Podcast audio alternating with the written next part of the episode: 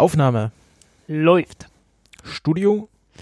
Studio äh, ist wieder Kiez FM. Genau. Handy. Das Handy ist, ähm, ähm, ich glaube, es ist aus, es ist jedenfalls in der Tasche. Meins ist aus. Und Tee oder Kaffee?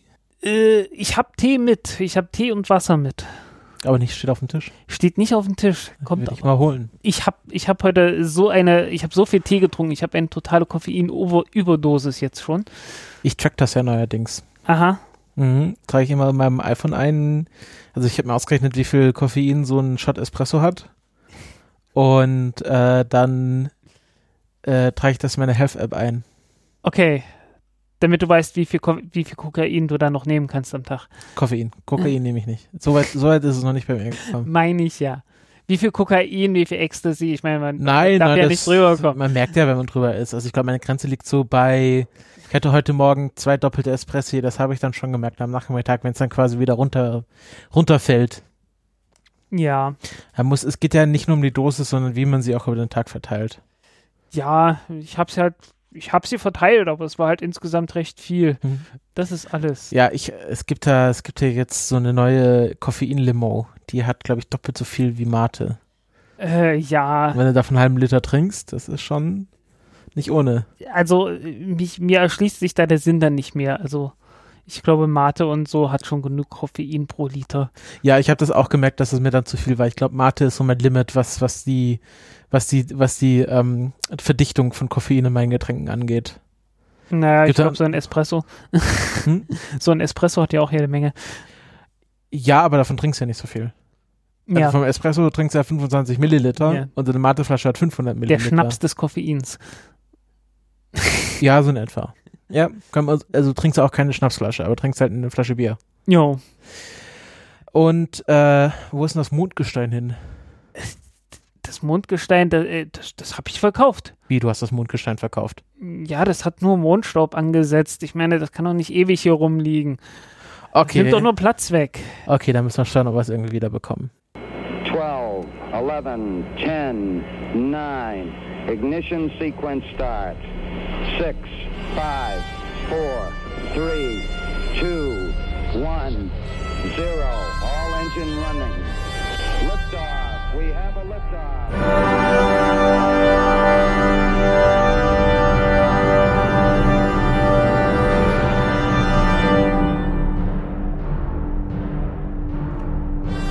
Countdown Podcast Folge 80. Ich begrüße wie immer in diesem schönen Kiez FM Studio den Frank. Hallo Frank. Hallo Christopher. Und äh, das zweite Mal sind wir jetzt bei Kiez FM.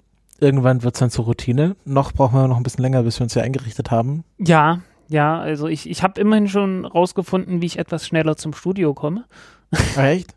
Ja, äh, haben Tunnel entdeckt, hat er, hast- oder hast du da eine Bohrmaschine von Elon ausge, äh, ausgeliehen? nee, ich habe mir die Uhr 9 ausgeliehen. Ah, das ist die U9, okay. Nee, äh, ich bin sonst immer über erst Ringbahn ein kleines Stück, dann äh, über, über, die, äh, über die Stadtbahn quer durch bis, bis zum Zoo und dann äh, mhm. U-Bahn und so. Und jetzt einfach einmal Ringbahn direkt bis zur U9 und dann durch. Äh, ist bloß jetzt durch Berufsverkehr irgendwie auch nur semi-optimal. Mhm. Ja, ich habe äh, ich hab ja den Nachmittag im Starbucks äh, am Kudamm verbracht, weil das der nächste Coffeeshop von hier aus gesehen ist. Okay. Und ich ja immer so ein Office brauche, um Uni-Arbeit zu machen. Ich war jetzt auch heute mal wieder im Apple Store. Der ist ja da nur zwei Minuten entfernt. Äh, und habe mir mal diese Bose Quiet-Komforthörer aufgesetzt. Kennst du die? Äh, von der Sache her. Das sind so Bluetooth Noise Cancelling Kopfhörer und ich bin ganz überlegen, ob ich mal welche kaufen soll, weil äh, ist schon irgendwie was anderes. Ich habe die mal getestet und dann kannst du ja gibt's da so eine App, die du dir runterladen kannst und dann kannst du sagen, okay, bisschen Noise Cancelling, maximales Noise Cancelling oder gar kein Noise Cancelling. Wenn du dazwischen gar nichts und maximal hin und her schaltest, dann denkst du irgendwie, jemand hat die Musik ausgemacht. Also jedenfalls die beste. Also so, ho so hohe Töne werden kaum rausgefiltert. Ich glaube, das ist auch Sinn der Sache, dass man so äh, hört, wenn man angehupt wird auf der Straße und wenn jemand Ja, ich glaube, das ist vor allen Dingen auch sehr, sehr schwierig, von wegen äh, hohe Frequenz, äh, Ja, niedrige Wellenlänge und so weiter. genau. Und das ist, äh, Genau. Aber die Bässe komplett, also Bässe werden da komplett rausgefiltert. Und ich habe das mal getestet, klar, man kann ja jetzt da volle Pulle irgendwie Musik hören, das hört sich gut an, aber der Witz ist ja, man will ja leiser Musik hören, wegen dem Noise Cancelling. Ja. Und das geht wirklich ganz gut. Also man kann da auch irgendwie, keine Ahnung, Nils Fram oder irgendwie so ein romantisches Klassikstück sich sehr schön anhören. Und muss es nicht so voll ballern lassen wie bei so kleinen Nicht-Noise-Canceling-Kopfhörern. Jo, Vielleicht haben da ja Hörer und Hörerinnen Erfahrungen mit so Noise-Canceling-Kopfhörern, weil ich bin auch unsicher, ob ich mir das tatsächlich kaufen soll.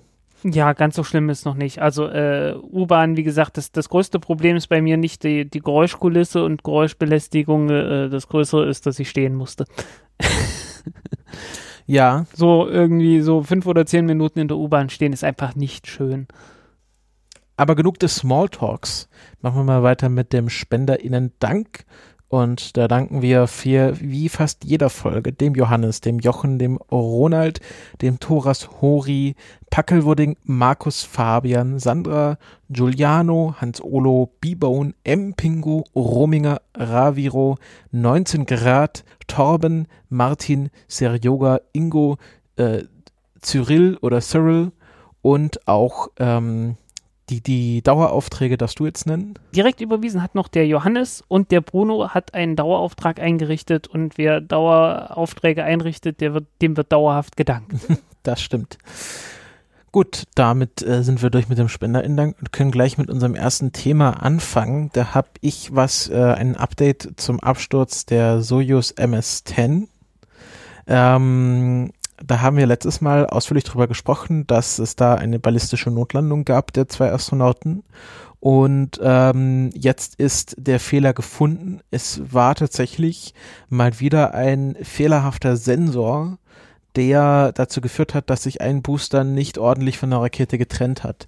Der wurde nämlich mit dem falschen Werkzeug eingebaut. Ja, irgendwie, es war ein- einfach ein Stück, ein Stück Metall. Ich weiß gar nicht, äh, das mit dem Werkzeug, das wusste ich gar nicht. Das war auf jeden Fall, habe ich in so einem Artikel gelesen, Okay. dass, ähm, dass deswegen, dass, diese, dass dieser Sensor fehlerhaft war, Ja, das wusste weil, ich. ja. ein, weil bei der Endmontage ein falsches Werkzeug benutzt wurde. Aber mehr ins Detail sind sie auch, da auch nicht gegangen. Okay. Also dieser Sensor wurde mit einem falschen Werkzeug eingebaut. Ah, okay, gut, ja. Nee, ich hatte so gehört wie, äh, ja, wurde äh, verbogen beim Zusammenbau und so ein Spaß. Ja, aber ich ich, glaube, diese, Ver- dieses Verbiegen kam deshalb zustande, weil ein falsches Werkzeug Hm, benutzt wurde. Kann sein.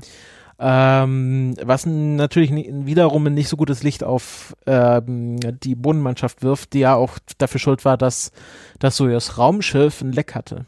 Es war wahrscheinlich nicht die gleiche Crew, Ja. aber es ist ähm, kein, kein gutes Zeichen für ähm, Rogosins Bande. Ja, ähm, wie gesagt, ich gehe zu 90 bis 95 Prozent davon aus, dass das äh, tatsächlich einfach bloß irgendwie Mist gebaut ist. Ähm, aber ich sag mal immer so diese 5 bis 10 Prozent, dass ich sage, man sollte schon mal gucken, ob da nicht vielleicht doch irgendwie Sabotage oder was in der Richtung sein könnte. Nicht, weil ich jetzt irgendwie sage, ja, äh, das sieht genau danach aus, sondern einfach bloß so Due Diligence, ne? Ja, also Sabot, also es gibt ja das Sprichwort, äh, vermute keine Böshaft, Boshaftigkeit, wo Genau. auch Dummheit im Spiel gewesen sein konnte. Deswegen sage ich ja, zu 90, 95 Prozent war es genau das, aber man sollte zumindest mal gucken. Das Ja. wäre, es wäre grob fahrlässig, da nicht zu gucken. ja. Einfach bloß so die, den Umständen nach, ne? Ja. Ähm, tatsächlich soll es auch keine Unterbrechung der ähm, menschlichen Versorgung der ISS geben. Äh, die nächste Crew soll einfach ganz normal, ich glaube, am irgendwann im Dezember starten, Ende Dezember. Also Alexander Gerst, äh, seine Mission wurde ja um eine Woche verlängert, so dass ähm, das mit den Schedules wieder ähm, einherstimmt. Ich glaube, er landet am 21. Dezember. Und so wie da der Fahrplan ist, kommt ja die nächste Crew immer ein paar Tage später hoch. Also ich glaube, irgendwas vom 25. Dezember stand im Raum. Also erster Weihnachtsfeiertag. Hm, hübsch. Ja. Also bin mal gespannt, ob das tatsächlich Äh, auch als, so als stattfindet. Start oder als Ankunft? Ich glaube als Start. Okay. Ähm, das, Okay, das ist dann doch ein beschissenes Weihnachtsfest. ich meine, du startest und dann bist du erstmal eingezwängt irgendwie. Ich meine, es wird ja keine sechs Stunden, äh, es wird ja nicht die schnelle Variante sein, sondern die langsame. Vor allem, ich habe gedacht, ah, dann schaffen wir es, den Rekord doch nicht abzubrechen zu müssen, aber ist ja trotzdem. Also es gibt ja dann eine Woche oder zwei, wo keine Menschen im Weltall sind. Ach so, doch. Okay. Naja, Ich dachte, die, die wären dann. ja, ich glaube ich glaub nicht, dass, na, das muss man noch mal, Hm. ich glaube, das ist noch nicht so ganz raus, aber eigentlich, ja stimmt, eigentlich könnte ja die Crew schon vorher kommen, weil sind ja, sind ja jetzt nur drei Leute auf der ISS. Ja, das wäre schon sinnvoll, dass die erstmal da bleiben und abwarten, bis die, bis die neue Crew da kommt. Vielleicht, kommt, vielleicht fliegen sie dann auch bla. vor Weihnachten noch. Ich hatte jetzt irgendwie 25. Dezember gesehen. Okay. Hm. Also, pri- Im Prinzip, die, äh, die Sojus hat ja noch Garantie bis, bis Januar. Die von Alexander Gerst. Genau, Ja, genau. Ähm, das hatten wir letztes Mal erzählt, warum, warum die Garantie braucht. genau. Ähm, genau, und äh, es gibt auch ein Video vom, vom, äh, von dem Moment des Fehlers, wo man schön sieht, wie drei der, oder man sieht drei Booster, zwei davon trennen sich fachgemäß äh, mit einem schönen Rückwärtssalto ab. Und einer äh, bleibt so oben hängen und schlägt so aus und schlägt dann wieder zurück wie so ein Pendel. Genau. Aber es fehlt da irgendwie. Also, äh, Leute haben sich das angeguckt und gesagt, der fehlt ungefähr in eine Sekunde oder so. Also, es fehlen mehrere Frames in dem Video. Aber glaubst du das nicht einfach, weil halt irgendwie da bei der Übertragung was verloren gegangen ist, weil halt Ja, aber dann- kaputt gegangen ist? Das, das kann durchaus sein, aber äh, das kann man ja drin lassen. Einfach sagen, hier, also, Ja, aber sieht dann halt komisch, ja, so ja die- blockig und sonst irgendwas aus. Ach so, aber, ich äh, vielleicht, ich habe einfach gedacht, dass, dass diese Frames einfach nicht da sind. Hm, Dass da äh, noch nicht mal irgendwas Blockiges da ist. ja, kann man ja trotzdem, notfalls schwarz oder sonst irgendwas. Ja, aber ich glaube, Roskosmos ist auch nicht so erpicht, jetzt da dieses Video so genau zu veröffentlichen. Ja, jedenfalls hat's da, hat's da etwas Unmut gegeben. Und du glaubst, das waren die, da Nö. war der Moment, wo die Marsmenschen drauf geschossen haben. Ja, ganz bestimmt. nee, äh, äh, irgendwie, also man, man sieht ganz klar, was passiert ist. Ähm, was danach passiert ist, äh, irgendwie was in den paar, in den, in den paar Frames war, äh, auch nichts Spektakuläres. Das Ding ist halt kaputt gegangen. Ne? Also, äh, aber es gab da im Internet etwas, etwas Unmut, äh, dass dort halt ein bisschen was gefehlt hat. Genau, das war's äh, zum Soyuz, Soyuz Absturz, Also im Internet, äh, ich glaube, äh, NASA Spaceflight Forum, die hatten was das, ja schon ich. der Fach, fachkundigere Teil des Internets teilweise ist. Ja, Ähm, zum genau, es sind jetzt auch wieder, es ist ja mittlerweile wieder eine Soyuz-Rakete gestartet. Äh, nicht nur eine. Äh, zwei, drei, glaube ich. Drei. Ja, ich glaube, es waren drei jetzt. Genau, der nächste ist ja dann Metop C. Ja. Ähm, jetzt war noch ein, ein Militärsatellit. Genau, ein GLONASS-Satellit. Ja, äh, äh, davor noch irgendwie noch ein, zwei. Okay, auf jeden Fall, die Soyuz an sich ist schon ein paar Mal wieder geflogen seit Ja. dem Unfall. Und jetzt Und- kommt Progr Progress MS-10. Also, äh, die haben ja die, die gleiche Bezeichnungsweise. Ah ja, okay. Ähm, ja, das, das könnte man ja theoretisch als einen Man, also als einen unbemannten Testflug werten. Ja, ja, klar, alle. Ich meine, ist ja die gleiche Konstruktion. Also die Genau, ersten es geht beiden ja nur um die Rakete, nicht um das es geht, Raumschiff. es geht nur um die ersten beiden Stufen von der Rakete und die sind über alle Varianten von der Soyuz identisch. Äh, also alle neueren Varianten jetzt jedenfalls, äh, die, die heutzutage fliegen. Und ja, Okay. es gab so irgendwie so um die Wendezeit rum, in Anfang der 90er Jahren gab es eine, gab's eine Variante von der Soyuz, die hat noch ein bisschen andere, äh, andere Triebwerke und anderen Treibstoff benutzt. Mhm. Die hatten da so Synthin, irgendwie einfach bloß etwas besseres Kerosin halt gehabt, was ein kleines bisschen effizienter war. Okay. Aber heutzutage, das hat man einfach aufgehört, weil äh, war teurer und ja, brauchte man so nicht. Und ähm, ja, das war's zu dem. Wir werden dann sehen, wann die nächsten Menschen zur ISS fliegen werden, ob es vor Weihnachten ist, während Weihnachten oder nach Weihnachten. Und damit gehen wir zum nächsten Thema, nämlich einem anderen Patienten, nämlich Opportunity. Ja, ähm, sag mal, wie du es erlebt hast, weil du hast den, du hast den Punkt hier reingetragen. Ja, also ich habe da einen Artikel gelesen, dass ähm, man jetzt die aktive Kontaktaufnahme ähm, eingestellt hat. Also um mal ein bisschen die Geschichte zusammenzufassen, es gab einen heftigen Sandsturm auf dem Mars, äh, der hin und wieder vorkommt, der dann auch gleich mehr oder weniger global stattfindet. Hatten wir ja auch hatten wir definitiv besprochen, weil ich habe Ja, darüber einen ja, auf Artikel ja. geschrieben und ich hatte es, glaube ich, auch erklärt bis zum geht nicht mehr. äh, ich fasse das jetzt für die Leute zusammen, die jetzt erst einschalten. Ja, man hat dann, man hat dann äh, erwartet, dass Opportunity ähm, ausgehen wird, weil so wenig Licht auf die Solarzellen fallen wird, dass er die Batterien nicht mehr aktiv halten kann und dass auch nicht mehr die innere Uhr aktiv sein kann, so dass er auch wenn er wieder Strom hat, nicht sofort wieder Kontakt mit der Erde aufnehmen kann, weil er ja nicht weiß, wann die Erde wo ist, sondern das erst durch Zufall rausfinden muss. Genau, das war irgendwann am 11., 12. Juni rum. Genau. Ähm, und dann hat sich nach ein paar Wochen der Sturm wieder so weit aufgeklärt, dass man gesagt hat, okay, jetzt könnten die Solarpaneele wieder theoretisch Strom haben. Und dann hat man gesagt, okay, wir versuchen jetzt 45 Tage lang Opportunity aktiv anzufunken, also senden immer ein Signal und hoffen, dass er darauf reagiert. Ähm, sie haben auch, wie es bei, äh, bei menschlichen Missionen der Fall ist, immer einen Wake-up-Song gehabt ähm, und haben auch von der Band The Who äh, einen Song gespielt, wo, woraufhin die Band geschrie, äh, äh, getwittert hat, Wake up Mars, the Who are here.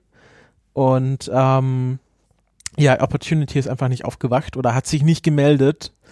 Und jetzt hat, sagt man, okay, die 45 Tage sind um. Wir werden jetzt wir werden jetzt nicht einfach aufgeben, sondern äh, einfach einfach nur noch passiv zuhören. Vielleicht meldet sich Opportunity von alleine. Ist ja darauf programmiert, dass er auch immer zur Erde hinfunken soll. Äh, warum man jetzt die aktiven Bemühungen einstellt, ist, dass man die ganzen Kräfte jetzt für die äh, anstehende Inside-Landung Ja. braucht. Aber ähm, tatsächlich hat man das nicht gemacht. Okay, genau. Jetzt hast du nämlich, musst du mich nämlich korrigieren. Genau, äh, nee, man, man hat dann einfach beschlossen, nee, machen wir nicht so. Ähm, war auch absehbar eigentlich, weil ähm, man wusste von Anfang an, dass Opportunity zu der Zeit mit Sicherheit mit äh, Staub bedeckt sein wird, also die Solarzellen mit Staub bedeckt sein werden. Und völlig egal, ob jetzt der Staub nicht mehr in der Atmosphäre ist oder nicht, es wird deutlich weniger Strom einfach generiert werden, weil halt der, der Staub auf, direkt auf den Solarzellen liegt. Und der hat jetzt keinen Scheibenwischer dabei. Also da, da kommt keine Putzfrau vorbei und äh, äh, putzt mal eben den Staub von den, von den Solarzellen runter. Das muss irgendwie von alleine passieren. Und von alleine passiert das üblicherweise durch Wind. Entweder witzigerweise durch, durch eben Wind, der das Ganze da drauf geblasen hat, kann es auch passieren, dass der Staub wieder weggeblasen wird. Wenn man Pech hat, hat man äh, so einen Staubsturm gehabt und äh, man hat nicht nochmal Wind, um den, um den äh, Staub wieder runterzublasen, sondern man muss warten, bis irgendwas passiert und dass zum Beispiel ein Staubteufel oder sowas vorbeizieht. Aber, und sowas gibt's. Also davon gibt's auch Videos, wie die, also nicht unbedingt Videos, aber einzelne Fotoserien. einzelne Fotoserien, genau wie solche Windteufel über die Oberfläche vom Mars entlangziehen in der Mittagssitze. Aber das ist sehr jahreszeitabhängig, ob die entstehen oder nicht. Und die Jahreszeit war einfach noch nicht da. Deswegen musste man davon ausgehen, naja, wahrscheinlich äh, ist genau da das Problem. Es ist aber nicht so, dass jetzt Opportunity unter meterweise Staub bedeckt wäre oder, oder sehr, sehr viel Staub dort wäre, ähm, weil man hat einfach aus dem Orbit schon Bilder gemacht von der, von der Gegend und auch von Opportunity, wo, wo Opportunity irgendwie so zwei, drei Pixel groß ist, ne? aber man konnte halt abschätzen, dass dort nicht allzu viel Material bewegt worden ist. Also es ist durchaus zu erwarten, dass dieser Staub nicht allzu viel ist und dass der auch äh, wieder da von den, von den Solarpanelen wegbewegt werden kann. Es muss halt nur passieren, man muss abwarten. Und jetzt ist die richtige Jahreszeit dafür, jetzt kommen die Herbststürme sozusagen ähm, und äh, dann wird das passieren, hoffentlich. Man hofft drauf, deswegen äh, setzt man diese Versuche fort. Mhm. Und, äh, ah ja, den Artikel, den ich hier gelesen habe, ist auch schon vom 23. Oktober. Du hast ja wahrscheinlich da aktuellere Nachrichten. Genau, das war kurz danach. Also es wurde ja, wie gesagt, schon viel früher gesagt, 45 Tage Zeit hat man und dann äh, setzt man sich nochmal zusammen. Mhm. Und jetzt hat man sich zusammengesetzt und beschlossen, nee, wir machen weiter. Okay. Und hat gesagt, naja, bis Januar. Und in, im Januar äh, macht man das gleiche nochmal. Okay.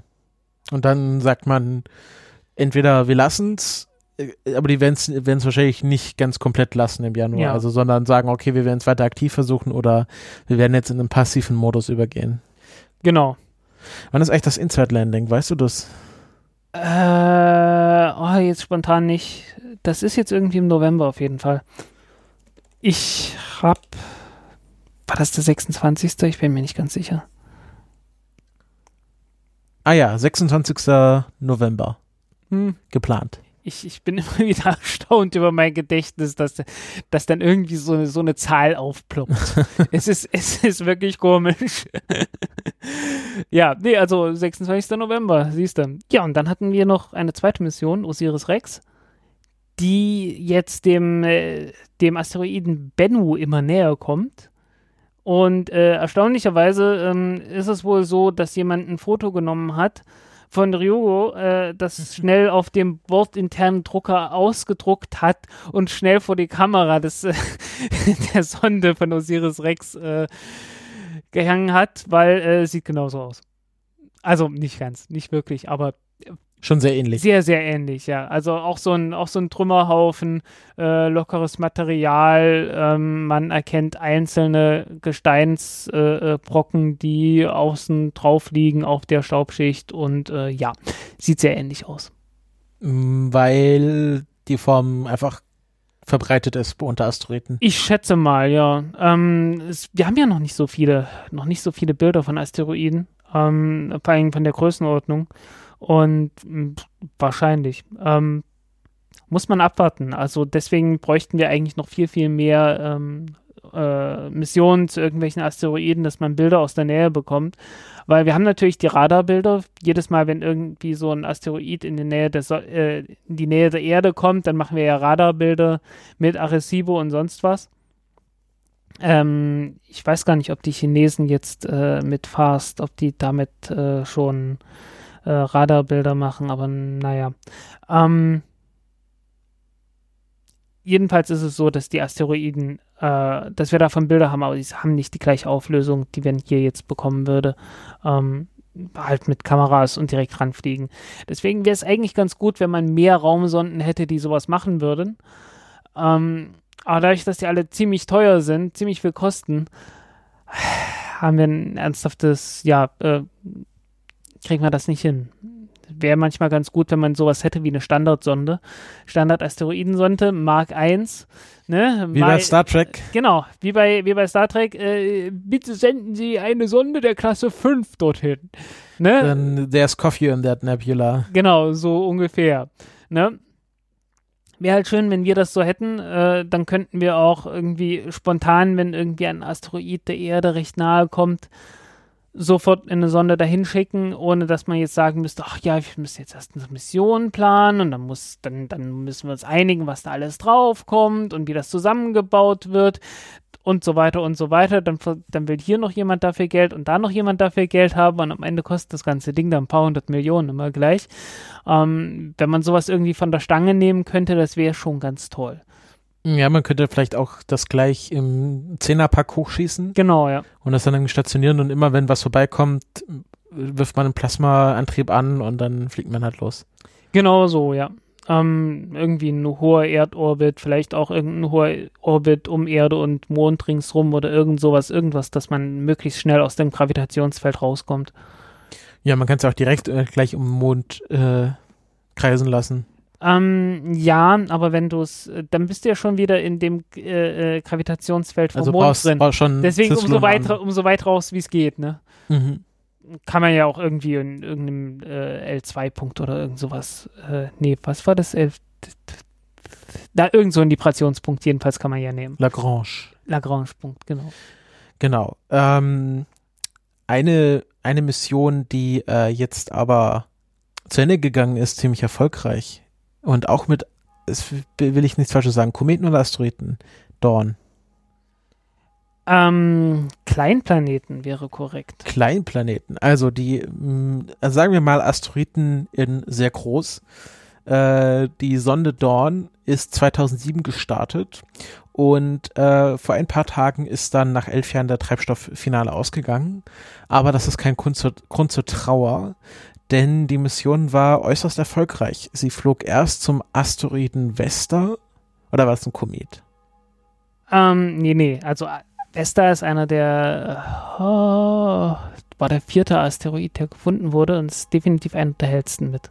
Genau. Genauso Äh, wie Ceres. Haha. genau, äh, erst wurde Vesta besucht, ich glaube 2011 war es dann bei Vesta. Ähm, ja, irgendwie 11, 12 rum. Ja. Ja. Äh, man hat auch äh, Bruchstücke von Vesta auf der Erde schon gefunden. Oh ja, ähm, also Vesta ist tatsächlich so, ich glaube, jeder 20. Asteroid, der äh, auf die Erde, Meteorit besser gesagt, der auf die Also, Asteroid, alles was oben ist und äh, aussieht wie ein Stern, aber keiner ist, das ist ein Asteroid. Äh, weil Aster hat irgendwas mit Sternen zu tun, okay? Ja.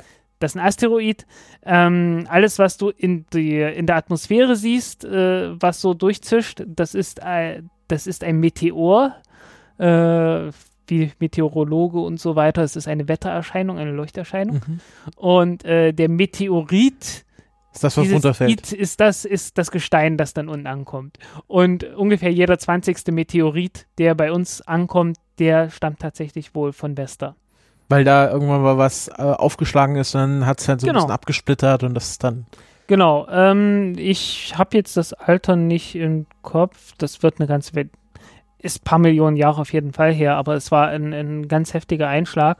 Und äh, ja, die Trümmerteile, die fliegen halt im ganzen Sonnensystem rum und kommen dann ab und zu auch mal auf der Erde an.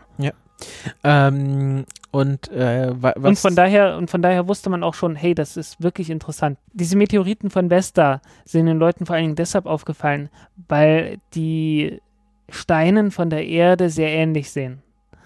Ähm, Im Gegensatz zu anderen. Also so ein, so ein normaler Meteor oder Meteorit ähm, hat die sind sehr merkwürdig. Das ist einfach sehr merkwürdiges Zeugs, weil das halt auch draußen in der Schwerelosigkeit entstanden ist und äh, komische Zusammensetzungen hat. Äh, man hat da so diese Wittmannsteinchen-Figuren drin und äh, Wittmannstädtchen. Äh, komische, komische Muster, vor allen Dingen, die bestehen teilweise nur aus, aus Eisen und Nickel. Und ähm, man hat auch andere gefunden. Wenn man die aufschneidet, dann findet man so, so runde, runde Muster drin, ähm, weil man, weil sich einfach so ähm, ja, kugelförmige, kugelförmige Teile auskristallisiert haben und so weiter. Ähm, all- sehen alle etwas merkwürdig aus für irdische Verhältnisse. Aber die Meteoriten, die von der Vesta kommen, ähm, die sehen ein bisschen aus wie Lavagestein. Also wie, wie Zeugs, das wir eigentlich so kennen. Und ähm, deswegen hatte man schon lange vermutet gehabt, ähm, dass die Vesta, die Vesta übrigens, äh, irgend so eine griechische, römische Göttin, äh, glaub, Heim und war- Herd oder ja, sowas, die Göttin des Hausfeuers. des Es gab, Hausfeuers, es genau. gab ja auch die Vestalinnen, Ja. äh, die dann quasi das Hausfeuer im Tempel bewacht haben, wo dann tatsächlich die antiken Römer sich ähm, quasi das Feuer geholt haben für ihren heimischen Herd, um Ja. quasi da so das heilige Feuer im Haus zu ah, haben. okay. Ja, stimmt, klar. Ähm, Die übrigens, äh, wenn sie was verbrochen haben, lebendig begraben wurden. Die Vestalinnen. sehr unschön. Ja. ähm, ja, jedenfalls äh, ist man dann drauf gekommen, hey, äh, irgendwie, Vesta muss mal geschmolzen gewesen sein. Da muss mal irgendwie, irgendwie muss das Gestein mal geschmolzen gewesen sein, damit das überhaupt so zustande gekommen ist. Und äh, jetzt wollte man, man jetzt wollte man es mal wissen. Hat man sich das Ganze mal angeguckt. Und weiß man es jetzt? Man weiß es jetzt. Äh, man hat rausgefunden, okay, Vesta ist ungefähr 500 Kilometer groß und die inneren 200 Kilometer sind äh, ein Eisenkern. Also ist wirklich mal geschmolzen gewesen. Also hat sich so hoch aufgeheizt, äh, dass es insgesamt geschmolzen ist und ein Teil von, also alles, was so Eisen und Nickel ist, also die, die schwereren Bestandteile sind nach innen in den Kern äh, runtergesunken und äh, außen hat man dann halt so, so Basalt und Zeugs, was man halt auch auf der Erde hat. Also Vesta ist ein, ist ein echter Protoplanet gewesen. Mhm. Ähm, was man halt in der Frühzeit des, äh, des, des Sonnensystems so hatte. Könnte man fragen, okay, äh, wie, wie kommt es, dass das Vesta überhaupt so geschmolzen ist? Zu nah an die Sonne geflogen. Nee, Okay. das nicht. Ähm, zu schnell entstanden wäre, wäre die passendere. ähm, weil Staub, wenn du einfach nur Staub hast oder einen Stein oder so, ähm, du kannst ganz leicht rausfinden, ob das ein Meteorit ist oder ob das, also ein frischer, wenn es ein frischer Meteorit ist, kannst du recht schnell rausfinden, ob das ein echter Meteorit oder ein Stein von der Erde ist, indem man einfach guckt, was für radioaktive Isotope da drin sind. Weil Staub und Gestein, was äh, im, im Sonnensystem einfach so rumfliegt, ist immer ein bisschen radioaktiv. Ähm, es liegt an der, liegt an der kosmischen Hintergrundstrahlung und äh, die zerballert halt einige, einige Atomkerne da drin und äh, es entsteht dann so Zeugs wie Aluminium 26 oder äh, Eisen 56 oder sowas. Ähm, nee, ich glaube Aluminium 22, naja, egal. Jedenfalls radioaktive Isotope, die so mittellange äh, Halbwertszeiten haben. Also so, so 100.000 Jahre, paar hunderttausend Jahre, wenige Millionen Jahre, was in der Größenordnung. Und normalerweise, ja, das, das, gener das generiert sehr wenig Wärme eigentlich. Ne? Ich meine, wir erinnern uns so, äh, Radioisotopenbatterien ähm, bestehen aus Plutonium 238 oder so, Halbwertszeit 100 Jahre. Das wird schon, das kann ganz ordentlich heiß werden. Ähm, wenn du jetzt auch nicht nur 100 Jahre hast, sondern ein paar hunderttausend Jahre oder ein paar Millionen Jahre, äh, merkst du schon, okay, da ist ein Faktor ein paar tausend, paar zehntausend, äh, mal weniger dabei. Ähm, wenn du jetzt einfach so ein Meteorit anfasst, wird da nicht viel passieren. Noch dazu, wo das besteht ja nicht nur aus dem radioaktiven Zeugs, dann wirst du sofort sterben, mehr oder weniger. Also nicht sofort, aber es ist halt schon eine ordentliche Menge und da kriegst du dann eine sehr ordentliche Strahlungsmenge ab äh, sondern ist halt äh, nur Spuren davon. Okay, das Zeug schmilzt trotzdem. Wie macht's das? Naja, wenn so ein großer, so ein großes Ding in relativ kurzer Zeit entsteht und äh, die Planetenentstehung ähm, läuft innerhalb von ein paar Millionen Jahren ab und äh, die, die Endphasen sozusagen äh, gehen sehr, sehr schnell, ähm, dann hast du halt das radioaktive Zeugs noch, äh, noch bevor es zerfallen ist, aber in einem sehr, sehr großen Körper. Ähm, halt Kilometer groß, 100, 100 Kilometer groß, 2, 3, 400 Kilometer groß. Und äh, ein Meter Isolationsschicht aus Stein ist bei uns schon ziemlich viel. Ne? Also so ein Backstein alleine reicht nicht, aber wenn du so ein Meter dicke Backsteinschicht hast, dann weißt du schon, okay, das Haus ist schon mal ganz gut isoliert. Ähm, wenn du jetzt 100 Kilometer Backsteine hast, das ist richtig gut isoliert. Und äh, genau daher kommt das. Also einfach dadurch, dass du wirklich riesengroße Brocken letzten Endes hast, wird die Wärme, die im Inneren entsteht, dann tatsächlich auch mehr oder weniger gefangen. Und äh, weil das kurze Halbwertszeiten sind, wird relativ viel Wärme auf einmal freigesetzt. Also es ist nicht wie, wie Uran oder so, wo du, oder Thorium, wo du vier Milliarden Jahre Halbwertszeit hast oder, äh, oder 15 Milliarden Jahre Halbwertszeit hast, sondern es geht halt sehr, sehr schnell. Also die, es kommt zwar insgesamt weniger Energie raus, aber halt in sehr kurzer Zeit. Und dadurch kann es passieren, dass das einfach von innen her schmilzt und äh, ja, sich halt komplett aus, ausdifferenziert, so wie wir es von der Erde oder vom Mond her oder vom Mars her kennen. Okay. Ja, da, genau, das war, war Wester, jetzt haben wir ganz schön weit ausgeholt. Ja, Was ich, äh, was ich vorher noch sagen wollte, ist nämlich, dass man auch vermutet hat, dass es vielleicht ähm, unterirdische äh, Wasservorkommen auf der Vesta gab, auf Vesta weiß ich gar nicht. weil äh, man dann mit Dawn äh, Krater, äh, also relativ junge Krater fotografiert hat, wo man so große Aushöhlungen am Boden des Kraters gefunden hat, wo man vermutet, das waren irgendwelche Gasblasen Hm. und man kann auch, also man geht davon aus, dass es vielleicht auch Wasserdampfblasen waren, die sich Hm. dann in Vesta gebildet haben. Ähm, kann durchaus sein, aber äh, habe ich mich nicht reingelesen. Ja. Ähm, Deswegen erzähle ich es dir ja. genau, vielen Dank. Ähm, Dann weiß ich zumindest, dass ich da nochmal da noch mal tiefer graben muss Genau. irgendwann mal. weitergeflogen ist Dawn dann zu. Äh, Ähm, le- bleiben wir mal ganz kurz noch bei Vesta. okay. Ähm, es gibt ja, äh, es gibt, also man sagt ja immer, immer so Asteroiden und Vesta gehört jetzt auch zu den Asteroiden, ganz offiziell. Ähm, Protoplanet, aber es ist kein Zwergplanet. Okay, was ist ein Also der, der Zwergplan- Zwergplanetenstatus wurde, wurde Vesta aberkannt, Okay. obwohl Vesta fast rund ist. Äh, tatsächlich genau dieser, dieser Einschlagkrater, äh, der ist so die größte Abweichung. Also dieser riesengroße, also ja, für irdische Verhältnisse schon ziemlich große Einschlagkrater, der ist äh, der Grund mehr oder weniger, warum das nicht ganz rund ist. Aber das würde nicht ganz reichen. Ähm, Kleinplanet wird man erst, wenn, also so als Planet, ne, so Bewerbungs, äh, Bewerbungsformular Kleinplanet. du musst nicht einfach nur rund sein. Äh, Meinst du jetzt Zwergplanet oder Kleinplanet? äh, Kleinplanet oder Zwergplanet, das ist beides das gleiche. Okay. Äh, auf Englisch heißt es irgendwie Dwarf Planet, äh, Zwergplanet. Ich glaube, auf Deutsch heißt es Kleinplanet. Ich bin mir nicht ganz sicher. Ähm, also das, Be das Bewerbungsformular sieht vor, du musst rund sein. Aber das reicht nicht. Du musst außerdem diese runde Form durch deine, durch deine eigene Gravitation im hydrostatischen Gleichgewicht äh, auf, also erzeugt und aufrecht erhalten haben.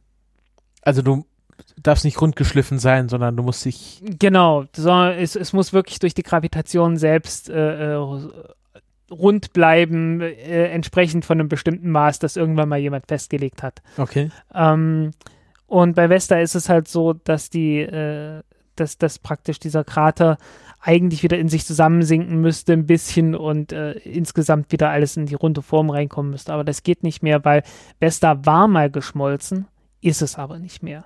Also ist irgendwann ausgekühlt ähm, bei kurzer Halbwertszeit, ne? Und ist erstarrt und die, die Gravitation reicht trotz des Eisenkerns einfach nicht aus, um das Ganze wieder in die runde Form zurückzubringen. Und äh, deswegen hat man da dann irgendwo die Grenze gesagt, gezogen und gesagt, okay, äh, das Ding ist jetzt kein Kleinplanet, weil, weil äh, ja, kann nicht. War früher mal äh, als Protoplanet sozusagen, als es noch in, im Inneren geschmolzen war, da wäre es definitiv ein Kleinplanet gewesen. Aber dann hättest du damals auch jede Menge davon im Sonnensystem gehabt. Mhm. Aber Pluto ist definitiv ein Kleinplanet. Ja. Weil der ein hydrostatisches Gleichgewicht hat. Genau. Ähm, unser Mond wäre auch einer. Aber Äh, ist unser Mond. kreist halt nicht um die Sonne. Okay. Genau. Also das ist halt dann, ne? Also aber so im Prinzip, so von physikalischen Eigenschaften her, definitiv Kleinplanet, ganz klar. Ähm, ist ja auch, also unser Mond ist wahnwitzig groß, das darf man nicht vergessen. ja. Also so im Sonnensystem ist unser Mond äh, definitiv einer der größeren Monde. Eigentlich ganz so groß wie Ganymed oder sowas oder Titan. Aber äh, ja, ich meine 3000 Kilometer, das ist was. Erde sind 12.000 Kilometer groß. Äh, Mars irgendwie ein bisschen mehr als 6, so 6.000, 7.000 Kilometer groß.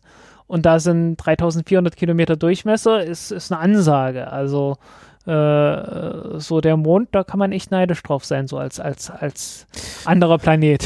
Als, äh, als, als richtiger Planet le leistet man sich so einen großen Mond. Okay, äh, können wir weiter zu Ceres gehen? Ja, äh, Beziehungsweise ist, ist Dawn auch dann gegangen 2012 ähm, mit eigenem Plasmaantrieb, äh, flog es dann weiter zu Ceres, was ein Kleinplanet, äh, ein Asteroid ist. das ist ein echter Kleinplanet. Das ist ein echter, Kle- weil hydrostatisches Gleichgewicht. Genau. Ähm, vor allen Dingen sehr viel Hydro, viel, sehr viel mehr Hydro als bei Vesta. Ähm, Ja, man geht ja da von, von unterirdischen Ozeanen aus. Ja, auch. Ähm, aber erstmal müssen wir hinkommen. Und das, äh, das hat, also ich will jetzt nicht sagen, hat beinahe nicht geklappt, aber ähm, die hatten die gleichen, äh, die gleichen Drallräder drin, über die wir letztens schon Ah, okay, gesprochen haben. verstehe. Und äh, auf dem Weg von Vesta zu Ceres ist, äh, ist eins davon ausgefallen und äh, dann hat es nur noch zwei. Ja, wer sich für sich für die Trallräder interessiert, ich werde die entsprechende Folge in den Shownotes verlinken. Genau. Beim Code. Zu denen kommen wir noch nachher nochmal. Ah ja, okay, gut. So, und dann hatte Dorn erstmal nur noch zwei Drallräder und man musste sich was einfallen lassen, um die Sonde halt trotzdem noch äh, gut zu Ceres zu bekommen und auch dort noch ordentlich verwenden zu können. Ähm, was man gemacht hat, man hat einfach äh, von den äh, Ionentriebwerken, also äh, die, die sind nicht ganz symmetrisch und man hat von denen ein bisschen äh, sozusagen Drehmoment äh, sich ausgeliehen, um die, um die Sonde stabil zu halten. Ähm, um auf die Art und Weise möglichst wenig Treibstoff zu verbrauchen, weil man kann natürlich auch ohne, ohne die Drallräder, Oder war, Moment. das war doch die, jetzt- die Gyroskope, die kaputt waren. Nein, Moment. Zwei Dinge. Bei Hubble sind es die Gyroskope. Bei da sind es die Dreiräder. Aber wir haben auch schon über die Dr- Drallräder gesprochen. Genau, wir haben auch schon über die Dreiräder gesprochen. ähm, ich, ich war jetzt selbst gerade kurz verwirrt, weil, weil bei Hubble waren es die ganze Zeit diese Gyroskope, die letztendlich genauso wie Dreiräder funktionieren, bloß, nie, bloß dass die halt als Sensoren da sind und nicht um, um das, um Als das Motoren. Teleskop zu, zu drehen. Ne? Ähm, aber hier ist es tatsächlich, äh, sind es wirklich Dreiräder zum Drehen von dem ganzen Ding. Das kannst du natürlich auch mit äh, Steuertriebwerken machen, aber die verbrauchen halt ständig Treibstoff und äh, das hat man halt irgendwie versucht zu vermeiden. Ähm, deswegen gab es bei der Annäherung an Ceres auch nicht ganz so viele Bilder wie bei der Annäherung an Vesta. Ähm, einfach weil jedes Mal, wenn du das Ding drehst, um, äh, um zurück zur Erde zu funken mit der, mit der High-Gain-Antenne, ne, äh, ja, hättest du dann Treibstoff verbraucht. Und äh, die haben halt äh, alles getan, um, um möglichst wenig Treibstoff zu verbrauchen. Ja, und dann waren sie endlich äh, bei Ceres. Äh, wie gesagt, ein äh, bisschen reduziert von, von, von den Möglichkeiten her, aber äh, immer noch gute Daten geliefert.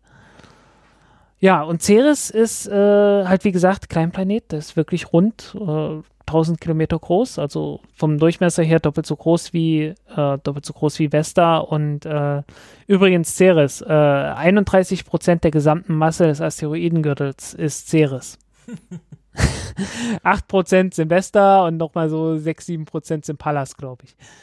Ähm, also, äh, wer jetzt glaubt, der Asteroidengürtel war früher mal ein Planet, der dann irgendwie äh, äh, vom Todesstern zerstört wurde.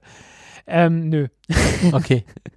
war nicht so. Also die, die Masse reicht noch nicht mal, um, um sowas wie unseren Mond zusammenzubasteln. Und zwar bei weitem nicht. Ne? Also ähm, muss man nicht überlegen. Ähm, Ceres, wie gesagt, 1000 Kilometer Durchmesser, unser Mond 3400 Kilometer Durchmesser. Ähm, über dreimal so viel Durchmesser, das geht dann mit der dritten Potenz ein, ne? von der Masse, vom Volumen her alleine schon. Ähm, also heißen, da reden wir jetzt von, von 3,3 mal 3,3. Da ist man schon bei einem Faktor 10, dann nochmal mal 3, also ist über 30 mal so groß. Also der, der Mond ist über 30 mal so groß wie Ceres und Ceres macht schon 30 Prozent der gesamten Masse aus. Mhm. Also naja, ähm, alles zusammen hat Zehntel der Masse vom Mond oder so. Also, mh, äh, ja, Asteroidengürtel. Nicht so viel, wie man glauben würde. Naja, aber Ceres ist entsprechend beeindruckend. Und das Beeindruckendste, was natürlich war, und wir hatten, haben wir damals schon, ah, hatten wir damals schon gesendet? Ich weiß gar nicht mehr. Wann, sag mal das Datum, dann sage ich dir, wann, ob wir da schon gesendet haben. War das 2015? Ich habe es nicht mehr im Kopf, wann das war, Was? äh, als, als die Annäherung an Ceres war. Aber ich war ja, schon da auf haben Twitter. wir, hab, haben wir ausführlich drüber gesprochen, über die Chemtrail-Pyramiden von Ceres. das kann sein, ja. Genau, genau, ja. Ja, Die Folge heißt sogar, glaube ich, äh, Chemtrail-Pyramide von Ceres. Ja, genau. Ähm, warum? Weil äh, man hat gesehen, plötzlich, äh, da tauchten sehr helle Flecken auf. Sehr helle Flecken kannte man bereits äh, von Ceres, weil ähm, man konnte ja mit, mit Hubble Space Teleskop so im UV-Licht hat man es beobachtet. Äh, UV-Licht deshalb, weil die Auflösung von, äh, von einem Teleskop hängt von der Wellenlänge ab.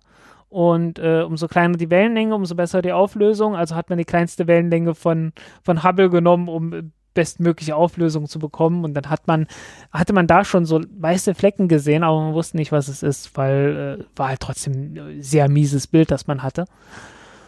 Und man hat auch im optischen gesehen, so mit großen Teleskopen von der Erde aus, stabilisiert und bla, äh, irgendwie, da, da, da gibt es so helle Flecken drauf. Aber man hat nicht damit gerechnet, dass diese hellen Flecken so unglaublich klein sind, wie sie, wie sie dann waren. Äh, die sind tatsächlich bloß ein paar Kilometer groß. Und äh, das, das sah dann wirklich sehr ulkig aus, als die Sonde dahin geflogen ist, weil ähm, Asteroiden, alles was so längere Zeit äh, ziemlich ungeschützt äh, der kosmischen Strahlung und Sonnenwind und so weiter ausgesetzt ist, das wird sehr, sehr dunkel. Und äh, sieht alles aus wie Asphalt oder so, ne? Und äh, wenn dann irgendwas Helles obendrauf ist, dann sieht das sofort aus wie so, ein- wie so ein Scheinwerferlicht oder so. Also es war wirklich so sehr, sehr helle Punkte einfach. Und äh, das war schon, äh, war schon recht beeindruckend. Ähm, ist man hingeflogen und hat gesehen, okay, äh, äh, viele kleine Flecken und äh, teilweise hat man dann auch Berge gefunden und diese Berge, das sind Kryovulkane. Ähm, Kryo kommt von Eis, ähm, das ist Eisvulkanismus. Also es Also gibt, wie wir auf Enceladus haben? ähm, ja, nur nicht ganz so krass. ähm, Ceres äh, ist nicht ganz so schnell entstanden wie Vesta, scheinbar. Also es, es könnte sein, dass da in der Mitte, ganz in der Mitte irgendwo ein kleiner Eisenkern ist, aber insgesamt ist Ceres, hat keine so hohe Dichte wie Vesta. Ist offensichtlich langsamer entstanden, im Inneren nicht ganz so heiß geworden.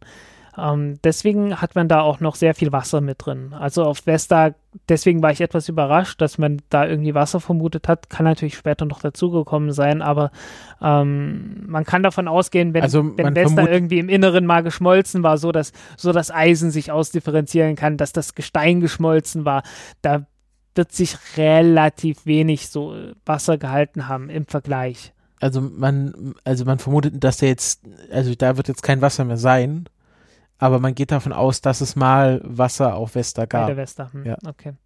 Ja, äh, bei Ceres gibt es definitiv Wasser. Mhm. Und zwar jede Menge. Ähm, ich habe sowas im. Ein großer Wasserballon. Ja, äh, äh, ich hatte, was hatte ich ausgerechnet? 200 Billionen Tonnen oder so. also äh, richtig, richtig viel. Also so viel, wie wir Süßwasser auf der Erde haben oder so. Also so in, der, in die Größenordnung, ne? Äh, es geht allerdings auch ständig was verloren. Ich glaube, so drei, Kilo pro, drei Kilogramm pro Sekunde. Ähm, keine Sorge, so schnell wird das nicht trocken. Äh, Ja, trocken nicht, aber das muss ja irgendwie einen Schub geben. Also verändert das die Umlaufbahn? uh, Oder ist das so guter Punkt, ungerichtet? keine Ahnung. Ist das Äh, so ungerichtet, dass es einfach so abstrahlt? völlig, völlig ungerichtet wird es nicht sein. Weil drei, Äh, drei Kilogramm pro Sekunde, das ist ja dann ein, je nachdem, welcher, welche Düse da sich gebildet hat, ja, ja, ja, ja. ist das ähm, schon Antrieb. äh, da müsste ich mal gucken. Also es gibt so Effekte auch ganz ohne Wasser. Also wenn du einen Asteroiden hast, der, äh, die tendieren dazu, sich immer schneller zu drehen. Äh, dadurch, dass die von der Sonne angestrahlt werden, immer auf einer Seite und werden aufgeheizt und auf der Ja, anderen Seite wird es dann ja. kält, kälter, ne? Und äh, die drehen sich ja immer ein bisschen, ne? Und wenn dann die heiße Seite sich in Richtung kalt dreht, äh, dann strahlt die natürlich immer noch ab. Äh, äh, einfach an, an Wärmestrahlung.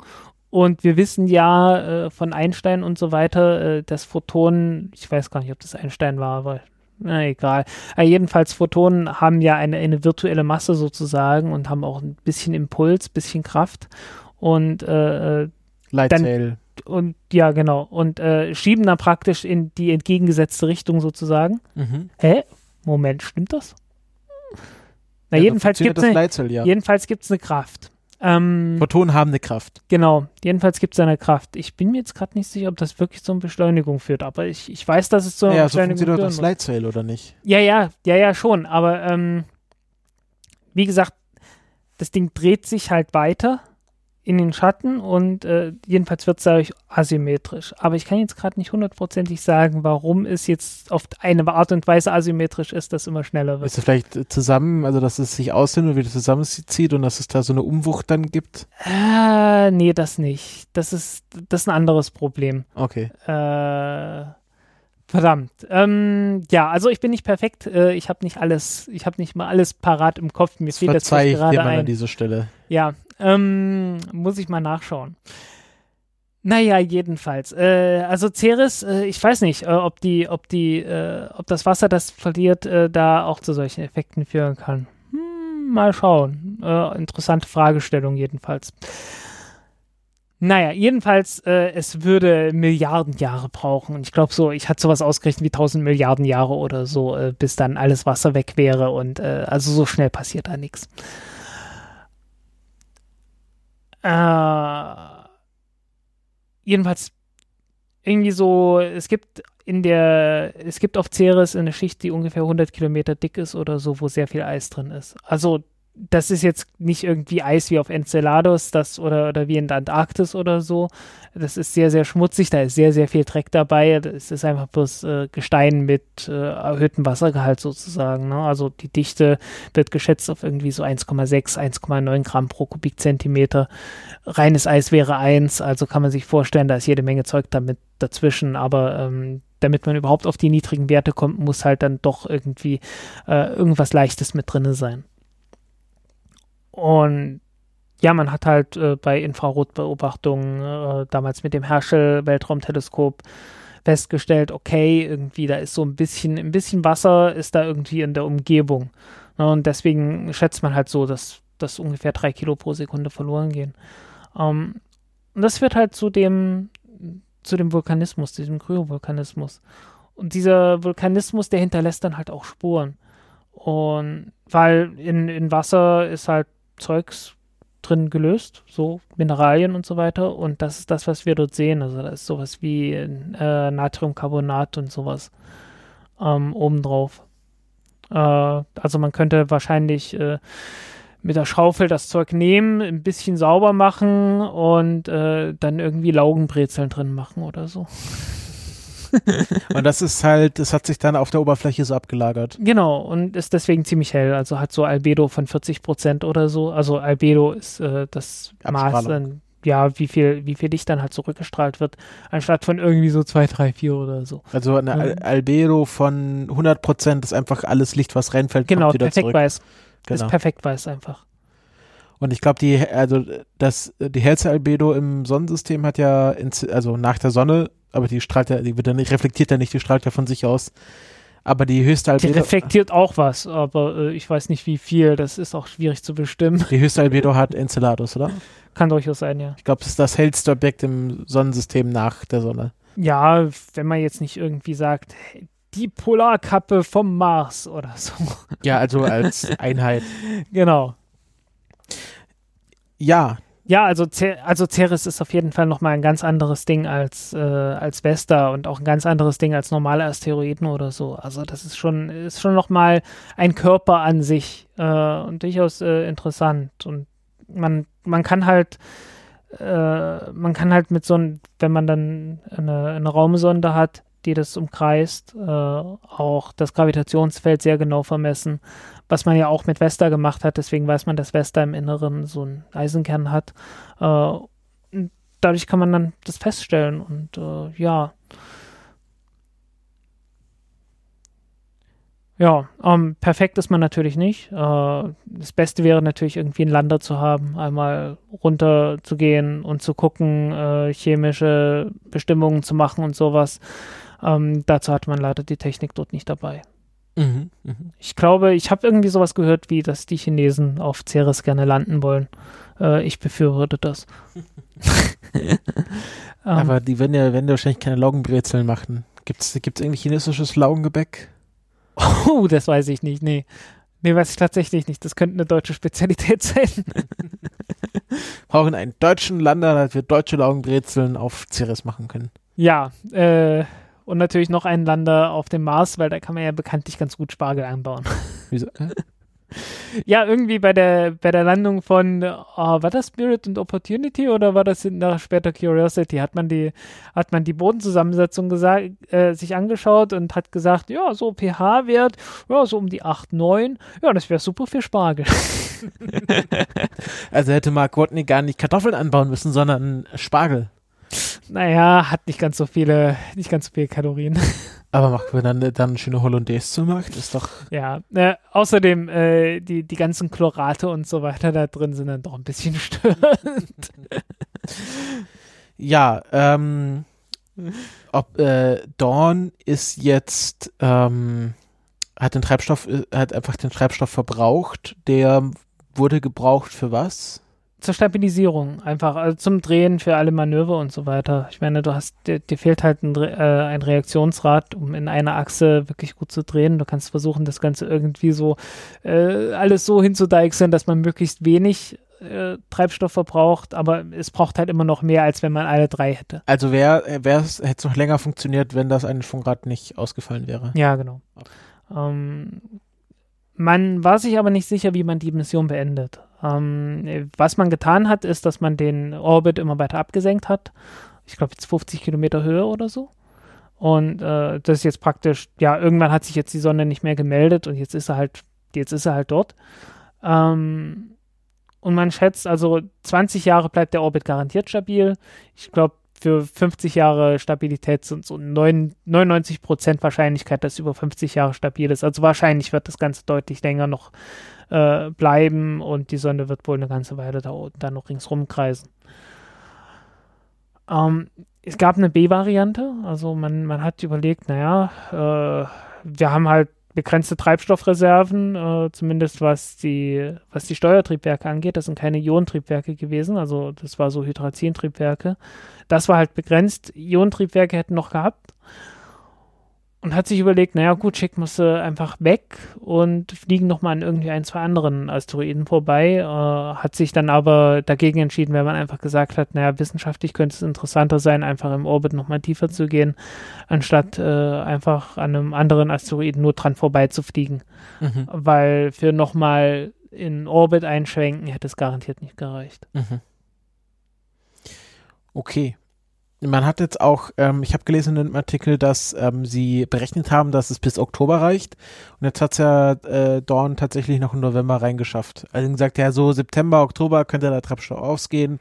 War da noch sehr sparsam und äh, jetzt hat es noch gerade in den November reingereicht. Ja, ähm, witzigerweise, äh, gerade an dem Tag, als Kepler endgültig aufgegeben wurde, hat die sich nicht mehr gemeldet. Äh, oder hat sie sich zum letzten Mal gemeldet oder zum ersten Mal nicht gemeldet oder irgend sowas Mhm. jedenfalls. Es gab, da, es gab da eine Überschneidung. Okay.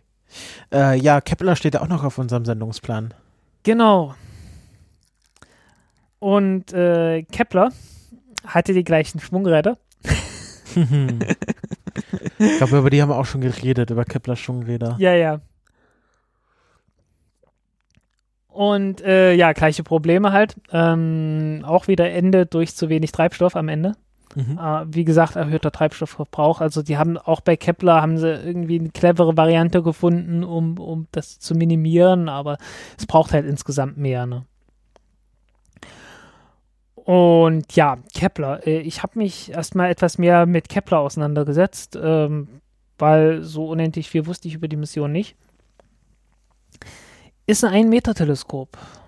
95 Zentimeter Durchmesser. Ähm, für die Fraktion, die meint, hey, äh, James Webb Teleskop, also wenn man jetzt das James Webb Teleskop nur drei, vier Meter groß gemacht hätte, das hätte ja nichts gebracht. Ähm, nee, also äh, jede Menge Weltraumteleskope haben, sind eigentlich ziemlich klein sogar, äh, wie ich jetzt festgestellt habe. Kepler halt, wie gesagt, so 95 Zentimeter groß. Ähm, ist natürlich eine, eine, eine Form gewesen von, von Teleskop, die äh, optimiert war für den Einsatzzweck. Und der Zweck war halt, möglichst viele Sterne zu beobachten, äh, konstant zu beobachten, um zu sehen, ob irgendwie Planeten durchgehen.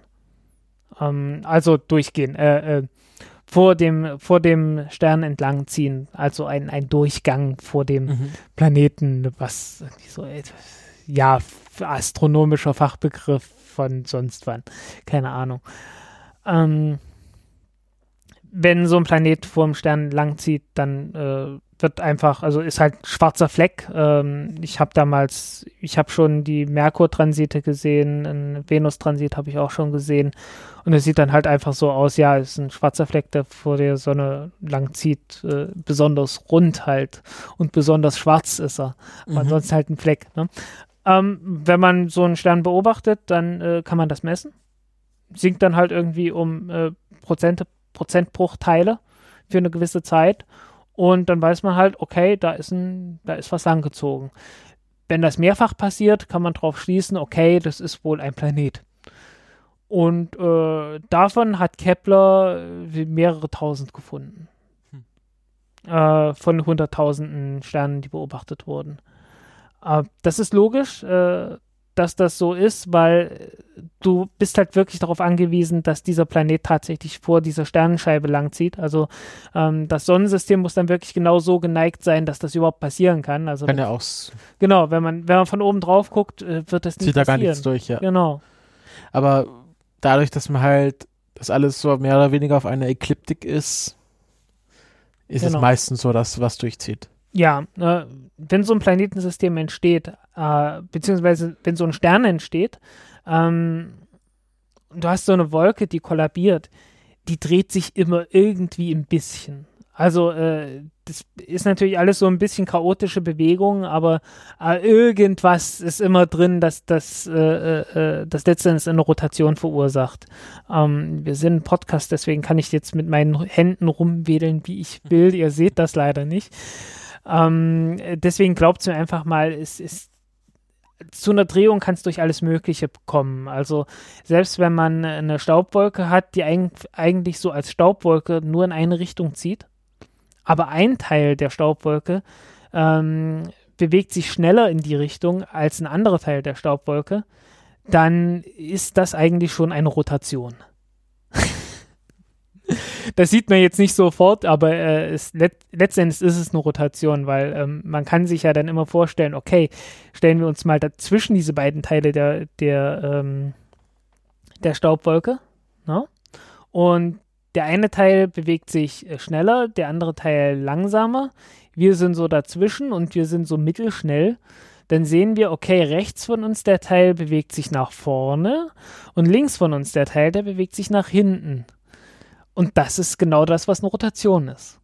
Mhm. Und wenn die Staubwolke dann irgendwie kollabiert, dann hat die noch so ein bisschen Drehmoment. Und umso weiter die reinkommt, umso mehr Drehmoment hat die. Und dieses Drehmoment sorgt einfach dafür, dass sich dann eine Scheibe bildet. Und äh, diese Scheibe ist dann die Ekliptik und äh, so grob mit bisschen Abweichung bewegen sich dann halt alle, alle Planeten äh, auf dieser Scheibe sozusagen lang. Deswegen sind, sind Sonnensysteme immer so grob, so grob scheibenförmig. Ganz außen die Wolken dann nicht mehr unbedingt. Also so, ich, ich weiß gar nicht, äh, warte mal, die Ortsche Wolke, ich weiß nicht, gab es da nicht noch eine weiter draußen? Ich bin mir gerade nicht sicher. Also die äußersten Wolken, die sind dann schon fast kugelförmig, also da ist dann nicht mehr ganz so, weil da- das ist halt irgendwie Zeugs, das sich irgendwann mal gebildet hat und irgendwie da zufällig eingefangen wurde oder sonst irgendwas. Ähm, aber umso näher du dem Stern kommst, umso mehr wird das Ganze scheibenförmig, Mhm. das Material. Ähm, ja, deswegen passiert es dann halt auch sehr leicht, wenn man dann mal einen Planeten sieht, dann hat man auch mehrere. Und äh, aus der statistischen Auswertung ist jetzt auch klar geworden, okay, also ähm, da draußen gibt es nicht nur viele Sterne, es gibt auch viele Planeten und es gibt mehr Planeten, als es Sterne gibt. Also äh, unser, unser Sonnensystem, äh, man, man hat ja lange diskutiert, ne? man hat ja lange keine, keine Exoplaneten gekannt, man hat nur unser eigenes äh, Sonnensystem gekannt und äh, sonst nichts anderes da draußen.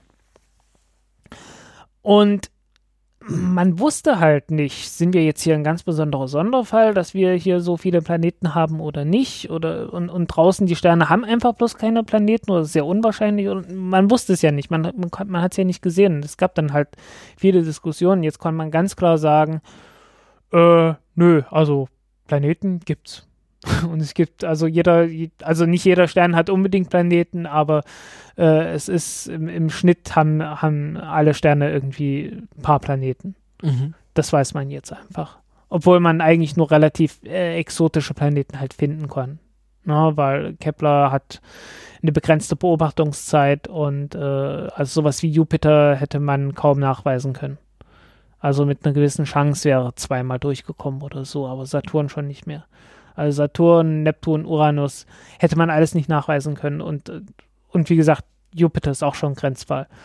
Ähm, ja, also die, die Chancen standen da wirklich sehr, sehr klein dafür, dass man sowas finden konnte, aber ähm, Weil die so lange brauchen, bis sie zweimal durchziehen. genau, weil sie so lange brauchen und weil sie weit draußen sind. Ähm, Also dann so- nicht mehr quasi so sich gut abzeichnen. Genau, also umso näher ein Planet ist, umso näher ein Planet am Stern dran ist, umso höher ist die Chance, dass er, dass er von uns aus gesehen vor dem Stern langzieht. Umso weiter draußen, äh, umso schlechter wird's. Deswegen äh, ist es halt wirklich so bei allen Methoden, um, um Sterne nachzuweisen, äh, um Planeten nachzuweisen, ist es so, dass man äh, sehr merkwürdige Planeten sieht. Also wir sehen erstmal wirklich bloß die, die ganz merkwürdigen Dinger, die halt gerade für diese Methode wirklich super geeignet sind, ne? Ja. ähm, und äh, äh, alle anderen noch nicht.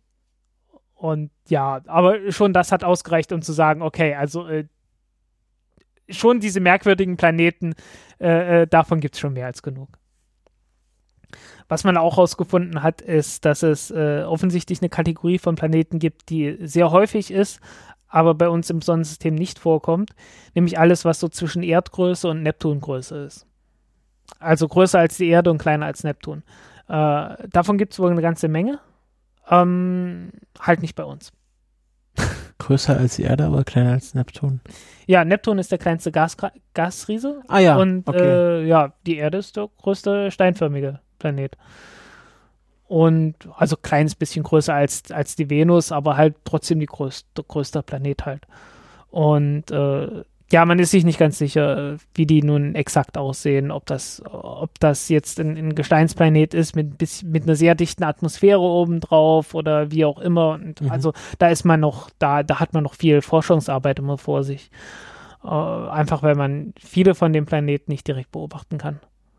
Ein paar schon, also es gibt ein paar einzelne Planeten, da konnte man dann so mit Hubble und so, also wirklich den Stern ausblenden und nur den, den Planet sehen oder man hat das Spektrum vom Stern sich angeschaut, gerade als der Planet durchgegangen ist, also man hat die, äh, das Licht angeschaut vom, vom, vom Stern. Und wenn jetzt der Planet reinkommt und ein Teil von dem Licht, ein kleiner Teil von dem Licht äh, äh, geht durch die Atmosphäre von dem Stern durch, äh, von dem Planeten durch, dann wird äh, davon ein Teil des Lichts absorbiert. Und äh, weil man äh, sehr furchtbar genaue Messungen durchführen kann am Spektrum, äh, kann man das teilweise tatsächlich nachweisen, dass da äh, irgendwie ein paar Moleküle Wasser oder sonst oder Methan oder sowas dabei ist. Das kann man tatsächlich messen, einfach, obwohl man eigentlich äh, wirklich mit, mit Licht von dem Stern zugeballert wird bis zum geht nicht mehr. Ne? Mhm. Äh, kann man das nachweisen, dass äh, manchmal, bei, wenn man Glück hat, ne, äh, dass wenn ein Planet da durchgeht, dass dann äh, einfach die Atmosphäre des Planeten äh, bestimmte, äh, bestimmte Teile des Lichts besser absorbiert als den Rest. Hm. Ja, äh, aber dazu muss man erstmal, dazu muss man sie erstmal finden und Kepler war halt eine dieser Missionen, mit denen man das finden kann. Sogenannter Exoplanet Hunter, Genau. Planetenjäger. Ja. Was natürlich auch ist, äh, wenn man dann einen Planet mit Kepler gefunden hat, kann man sofort weiter untersuchen mit einem anderen Teleskop. Äh, wenn man weiß, dass wieder so ein Durchgang ansteht und so, ähm, indem man die, äh, äh, boah, wie hieß diese Methode jetzt, die, die Radialgeschwindigkeitsmethode benutzt. Ähm, was so funktioniert, dass man sich wieder das Spektrum anschaut äh, Spektrum besteht immer aus bestimmten Absorptionslinien und Emissionslinien und die haben einfach eine bestimmte Wellenlänge. Und die Wellenlänge verschiebt sich immer ein bisschen durch Rot- und, Rot und Blauverschiebung. Also wenn ein Stern auf uns zukommt, dann werden alle, alle Linien, weil die Linien an sich, wenn sie entstehen, sind eine fixe Wellenlänge. Also wenn du jetzt im Labor äh, anschaust, okay, Material XY äh, äh, absorbiert folgendes Licht auf folgender Wellenlänge, irgendwie so 400, 430,0 Nanometer absorbiert die, ne? Dann hast du so eine Linie. Und äh, wenn die Quelle jetzt aber auf uns zukommt, dann würde das blau verschoben werden. So heißt, du hast nicht 430 Nanometer, sondern 429. Und wenn sie sich von uns wegbewegt, dann hat sie 431 Nanometer. Eher ins Rote verschoben. Ja, aber so an sich, die Wellenlängen an sich, die bleiben dann immer noch in, äh, äh, zueinander immer noch gleich. Also du hast eine bei 430 und du hast eine bei 440 und äh, dann, dann guckst du einfach, okay, es ist jetzt blau verschoben, es ist jetzt bei 400, 450 und 460 aber du siehst, okay, der Abstand ist immer noch der gleiche. Äh, und du kannst dann die, die Wellenlängen dadurch, äh, einfach dadurch, dass sie sehr, sehr typisch sind, einfach durch, die, durch das Verhältnis zueinander, kannst du dann einfach sagen, äh, kannst die identifizieren, okay, die Wellenlänge gehört zu dem Stoff und, da, und so weiter. Ne? Und dadurch weißt du schon mal, okay, wie schnell müsste es eigentlich sein. Und du kannst natürlich auch sehen, wenn sich die Geschwindigkeit, mit der sich äh, die, die Quelle äh, verändert, also auf dich zubewegt, also wenn es langsamer wird zum Beispiel, dann verschieben sich natürlich auch wieder die Linien. Mhm. Und das kann man beobachten. Und das kann man beobachten bis zu Geschwindigkeiten, äh, die ein Fußgänger erreicht. Also so zwei Meter pro Sekunde oder so. Ein, zwei Meter pro Sekunde, das schaffen die mit den Spektroskopen. Also die haben wahnwitzige Auflösung, hohe Empfindlichkeit und so weiter. Äh, und das geht. Und wenn du jetzt einen Planet hast, der um Stern kreist, dann hat er natürlich eine Gravitation und er zieht an dem Stern. Und die, die tanzen da so einen Walzer letzten Endes, der Stern und der, Plan äh, äh, der Stern und der Planet. Ne? Die drehen sich halt um den gemeinsamen Schwerpunkt. Und äh, das heißt, dass der Stern von dem Planeten ein bisschen bewegt wird, halt ein paar Meter pro Sekunde. Und das kann man nachweisen. Und äh, weil man halt, äh, wenn man das nachweisen kann, kann man dann auch die Masse von dem Planeten bestimmen. Sowas funktioniert eigentlich im Prinzip nur, wenn der Planet so ungefähr äh, eine Umlaufbahn hat, die in Richtung Erde kommt. Ne? Und wenn man jetzt einfach nur so ein Wackeln sieht von, von, äh, von so einem Stern, dann kann man sagen, okay, da ist ein Planet. Aber man kann sich nie hundertprozentig sicher sein, äh, was für eine Masse hat jetzt dieser Planet. Weil es kann ja sein, dass der, dass der Planet gar nicht, äh, äh, gar nicht genau vor uns langzieht, sondern irgendwie schräg wegzieht, den sozusagen. Ne? Und du kannst nicht messen, wie weit der Stern irgendwie schräg nach oben und unten oder rechts und links ausge ausgelenkt wird, sondern du kannst nur die Geschwindigkeit messen, mit der der Stern auf uns zu oder von uns wegkommt. Und wenn die, wenn die Umlaufbahn irgendwie schräg ist, äh, hast du dann geht dir ein Teil von der Geschwindigkeit verloren, weil der, der Stern wird ja irgendwie schräg weggezogen.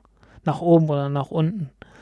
Und dann kannst du immer bloß sagen, naja, also äh, du hast eine Masse, aber es ist dann abhängig von dem Winkel, äh, äh, in dem das weggezogen wird, wie groß die Masse tatsächlich ist. Wenn du jetzt aber äh, so einen Stern schon mit Kepler entdeckt hast, dann weißt du, den, dann weißt du, dass dieser Winkel 0 Grad ist. Mhm. Und dann kannst du genau sagen, was für eine Masse dieser Planet hat. Okay. No? Ähm, also, das ist schon mal super. Ähm, beziehungsweise du kannst noch nicht genau sagen, was für eine Masse der Planet hat, weil du musst einfach sagen, du musst erstmal gucken, was für eine Masse hat der Stern. Also du kannst immer nur sagen, was für eine Masse hat dieser Planet im Verhältnis zum Stern. Mhm. Also musst du den Stern wiegen. Dazu nimmst du deine Küchenwaage und legst den drauf. Funktioniert nicht. Ähm, äh, was man macht, ist halt, man hat jede Menge theoretische Modelle und so weiter. Also man, man weiß ja ungefähr, wie so, eine, wie so ein Stern funktioniert, auch von der Sonne und Kernfusion und den ganzen Kram. Dann kann man theoretisch ausrechnen, okay, äh, wenn so ein Stern so und so viel Masse hat, wie viel Kernfusion passiert dann im Inneren, wie langsam, wie, wie langsam verläuft das und so weiter und so weiter, wie viel Energie kommt da raus, wie hell muss wirklich mein Stern sein und äh, dann weißt du, wie hell der Stern, also wenn der, hell, wenn der Stern so und so hell ist, äh, wie schwer muss er dann sein? Hofft man. Also dazu muss man viele Sterne auch beobachten und, und dann äh, gucken, ob die theoretischen Modelle mit der Praxis übereinstimmen. Äh, das kann man dann manchmal machen bei irgendwelchen Doppelsternen, wo man dann zwei Sterne hat. Also man hat halt einen Stern, der so ähnlich ist wie die Sonne und dann hat man noch irgendeinen anderen. Und dann kann man gucken, was für eine Masse, also was für eine Masse haben die so im Vergleich zueinander, weil die drehen sich umeinander und dann kannst du mit Keplers Gesetz ungefähr rausfinden, was für eine Masse haben die im Vergleich zueinander. Und dann weißt du, okay, der andere Stern, der eine Stern sieht aus wie die Sonne und dann sagst du, okay, das ist wie unsere Sonne, der hat die Masse von unserer Sonne. Und der andere Stern, der sieht irgendwie anders aus äh, und der wiegt jetzt halt irgendwie dreimal so viel wie die Sonne. Ne? Und dann kannst du halt gucken, ob dein theoretisches Modell äh, von der Helligkeit von einem Stern, der dreimal so, so schwer ist wie die Sonne, ob das stimmt. Ne? Mhm. Kannst dann gucken. Und so weiter und so weiter. Also da ist wirklich eine Menge, eine Menge Theorie und äh, eine Menge Wissenschaft dahinter, um zu bestimmen, wie schwer jetzt dieser Stern ist. Äh, dazu kommt auch noch, du musst wissen, wie weit genau das Ding weg ist, weil du weißt halt bloß, wie hell ist das Ding jetzt. Aber, also wie, wie hell erscheint mir das jetzt? Aber ist ja klar, umso näher der Stern dran ist, umso heller erscheint er, umso weiter weg ist, umso weniger hell ist er. Ähm, wie hell ist er jetzt wirklich, hängt davon ab, äh, wie weit der jetzt weg ist. Und äh, das zu bestimmen, ist nochmal eine Kunst für sich. Das macht man über die Parallaxe. Und dafür gibt es auch eine europäische Mission namens Gaia, die das jetzt gemacht hat, mit ein paar Milliarden Sternen. Und die Kepler-Sterne sind da alle dabei. Mhm. Und äh, ja, weiß man halt wie weit sind die weg? Was für ein Typ Stern ist das? Wie schwer ist so ein Typ Stern? Und dann kann man äh, so stückweise feststellen, okay, wie schwer kann jetzt dieser Planet sein? Okay, dann haben wir das auch mal de im Detail durchgesprochen. Ja, ja, also das ist, äh, ist eine relativ faszinierende Technik, die man sich da, ähm, äh, die man bisher gefunden hat. Und das macht man halt jetzt seit den 90er Jahren so. Und was ist jetzt so der nächste Sternenjäger, wenn jetzt Kepler kaputt ist oder ausgegangen ist? Äh, so einen wie Kepler gibt es zurzeit nicht mehr. Also es kommt jetzt keiner mehr wie die Kepler direkt. Also nicht in der, Was, äh, was- nicht in der Größenordnung. Was kommt stattdessen? TESS wurde gestartet äh, mit, Falcon 9, mit einer Falcon 9 Rakete äh, für die NASA. Ähm, funktioniert im Prinzip genauso wie Kepler, also einfach bloß so äh, auf ein Feld, beziehungsweise ähm, Moment, guckt, guckt TESS auf ein Feld oder äh, ganz groß? Ich glaube, die, die haben auf jeden Fall eine, eine sehr viel kleinere Kamera Mhm. da drauf. Äh, ich glaube so 12 Zentimeter oder so im Durchmesser. Also nicht, also äh, nochmal für die Leute, die denken, hey, ein Weltraumteleskop muss riesengroß sein. Also es gibt eine ganze Menge so kleine, so kleine Planetenjäger, die irgendwie 10, 12 Zentimeter große letzten Endes Kameraobjektive haben als, als, äh, als Teleskop. Ähm, einfach nur dadurch, dass die, dass die Atmosphäre von der Erde nicht mehr dazwischen ist, äh, ist das schon, ist das schon ein ganz, ganz großer Fortschritt. Weil die Atmosphäre, die wabert halt vor sich her. Äh, jeder Amateurastronom weiß, dass sobald man irgendwie mit dem Teleskop auf den Stern guckt, dann, dann, dann blinkt der garantiert. Also manchmal blinken die ja schon, wenn man einfach so Mhm. hinguckt. ja, ne? ja, sieht man. durch ein Teleskop ist es noch viel schlimmer und äh, versucht damit mal eine ganz genaue Helligkeitsbestimmung zu machen, weil ähm, wie gesagt, irgendwie ein kleiner Planet zieht vor einem, zieht vor einem Stern lang und äh, du musst dann halt eine ganz genaue Helligkeitsbestimmung machen, um zu sagen, okay, äh, jetzt ist der Stern ein kleines Stückchen dunkler geworden und jetzt ist er wieder ein kleines Stückchen heller geworden. Und wenn jetzt ständig die Atmosphäre vor dir her wabert, kriegst du das nicht hin, weil, weil blinkt halt von alleine schon. Mhm. Ähm, kann man natürlich mit, so Statistiker, mit statistischer Auswertung ein bisschen alles äh, einfacher machen, aber äh, äh, umso weniger Atmosphäre, umso besser einfach. Ne? Mhm. Und da reicht manchmal schon echt kleines Zeugs aus. Äh, Tess hat halt auch so ein kleines Ding. Geplant ist jetzt auch Plato, äh, war auch beim IHC ausgestellt, ähm, irgendwo. Mhm. Auch so irgendwie so 12 Zentimeter, 10 Zentimeter, so kleines Zeug, halt mehrere davon. Ähm, die sich das angucken werden. Aber die gucken halt mehr so in Richtung äh, rote Zwergsterne, also kleines Zeug. Sehr kleine Sterne. Äh, auch relativ nah. Während Kepler halt für die Beobachtung von so sonnenähnlichen Sternen äh, ausgelegt war, die auch relativ weit weg waren. Und äh, entsprechend auch, ja, großes Ding war. Ähm, da braucht man auch eine, eine spezielle Konstruktion als, als Teleskop, weil du willst ja ein großes Teleskop haben und trotzdem noch einen möglichst großen Teil vom, äh, vom Himmel irgendwie abdecken. Also, und das ist nicht so leicht. Das ist nicht so leicht, mit einem Spiegelteleskop ähm, einen großen Teil vom Himmel abzudecken. Und äh, man hat da ein Schmidt-Teleskop genommen. Ähm, ich weiß nicht, ob man das äh, irgendwie aus Verzweiflung gemacht hat oder aus, äh, also aus Verzweiflung im Sinne von, man hat nichts Besseres gefunden oder ähm, einfach, weil die Technik etwas einfacher ist. Wa- Was ist ein Schmidt-Teleskop? Wollte ich gerade das, wollte ich gerade drauf ja. kommen. Also, ähm, normales Spiegelteleskop funktioniert letztendlich so wie eine Satellitenschüssel. Äh, Satellitenschüssel, da hast halt so einen Parabolspiegel, ne? Und der, der äh, reflektiert äh, die, die Strahlung, ist ja alles elektromagnetische Strahlung, funktioniert genauso, auf so einen Empfänger in der Mitte. Mhm. Ne? Äh, und ja, fertig. Das gleiche hast du, kannst du auch mit einem Teleskop machen, ist dann ein Newton-Teleskop, man hat dann einen kleinen Spiegel, der das dann rausspiegelt und dann kann man von der Seite praktisch ins Teleskop reingucken, wenn äh, äh, auf das Licht, das vom Spiegel kommt. Ähm, wenn man das macht, dann stellt man fest, okay, in der Mitte ist das schön scharf. Aber sobald man nicht mehr in der Mitte guckt, dann werden die Sterne ein bisschen verzerrt nach außen hin Mhm. das, die sehen dann alle so aus wie, wie ein Komet. Äh, nennt sich Koma-Effekt. Und das wäre jetzt nicht so toll gewesen für Kepler. Äh, weil umso weiter raus du, wenn du ein richtig großes Feld hast, dann, dann hast du außen bloß noch so einen Fladen, so einen Flatsch und nicht mehr einen schönen kleinen Stern. Und dafür gibt es dann verschiedene Möglichkeiten. Vor allen Dingen, du kannst jetzt mit einem Spiegel einfach nur, kannst du das nicht ausgleichen. Also du brauchst mehrere optische Flächen, um, um so einen Effekt auszugleichen. Ähm, was du machen kannst, ist, du kannst anstatt vom Parabolspiegel einen Kugelspiegel nehmen. Der hat diesen Koma-Effekt nicht. Dieser Koma-Effekt kommt dadurch zustande, dass du halt so eine Parabolform hast. Ähm, der Kugelspiegel äh, äh, hat allerdings einen kleinen anderen Nachteil, weil der ist nirgendwo scharf.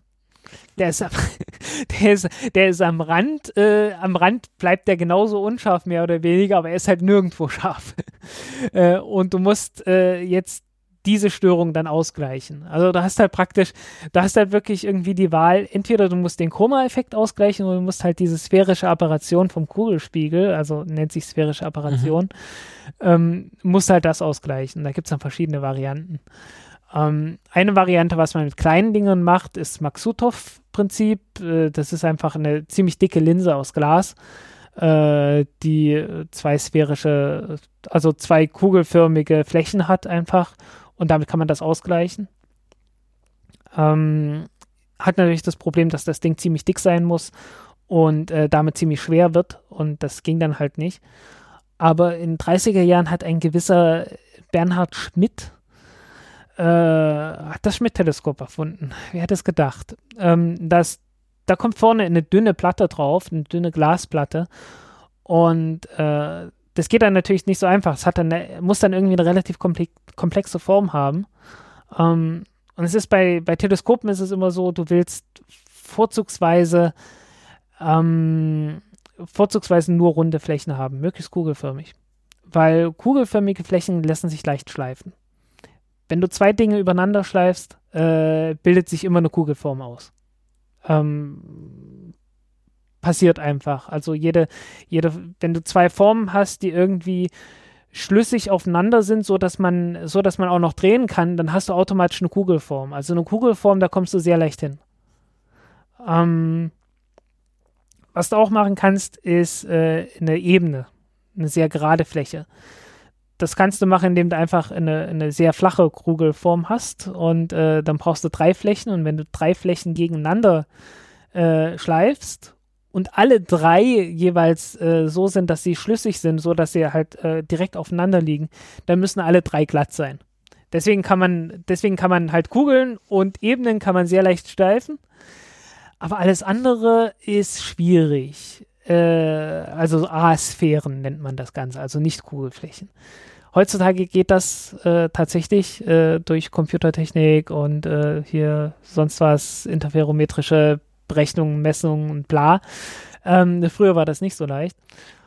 Und äh, ja, der Schmidt hat halt eine Möglichkeit gefunden, eine total komplizierte Fläche zu schleifen, äh, mit der er äh, eine, sehr dünne, eine sehr dünne Platte hatte, die das trotzdem noch ausgeglichen hat.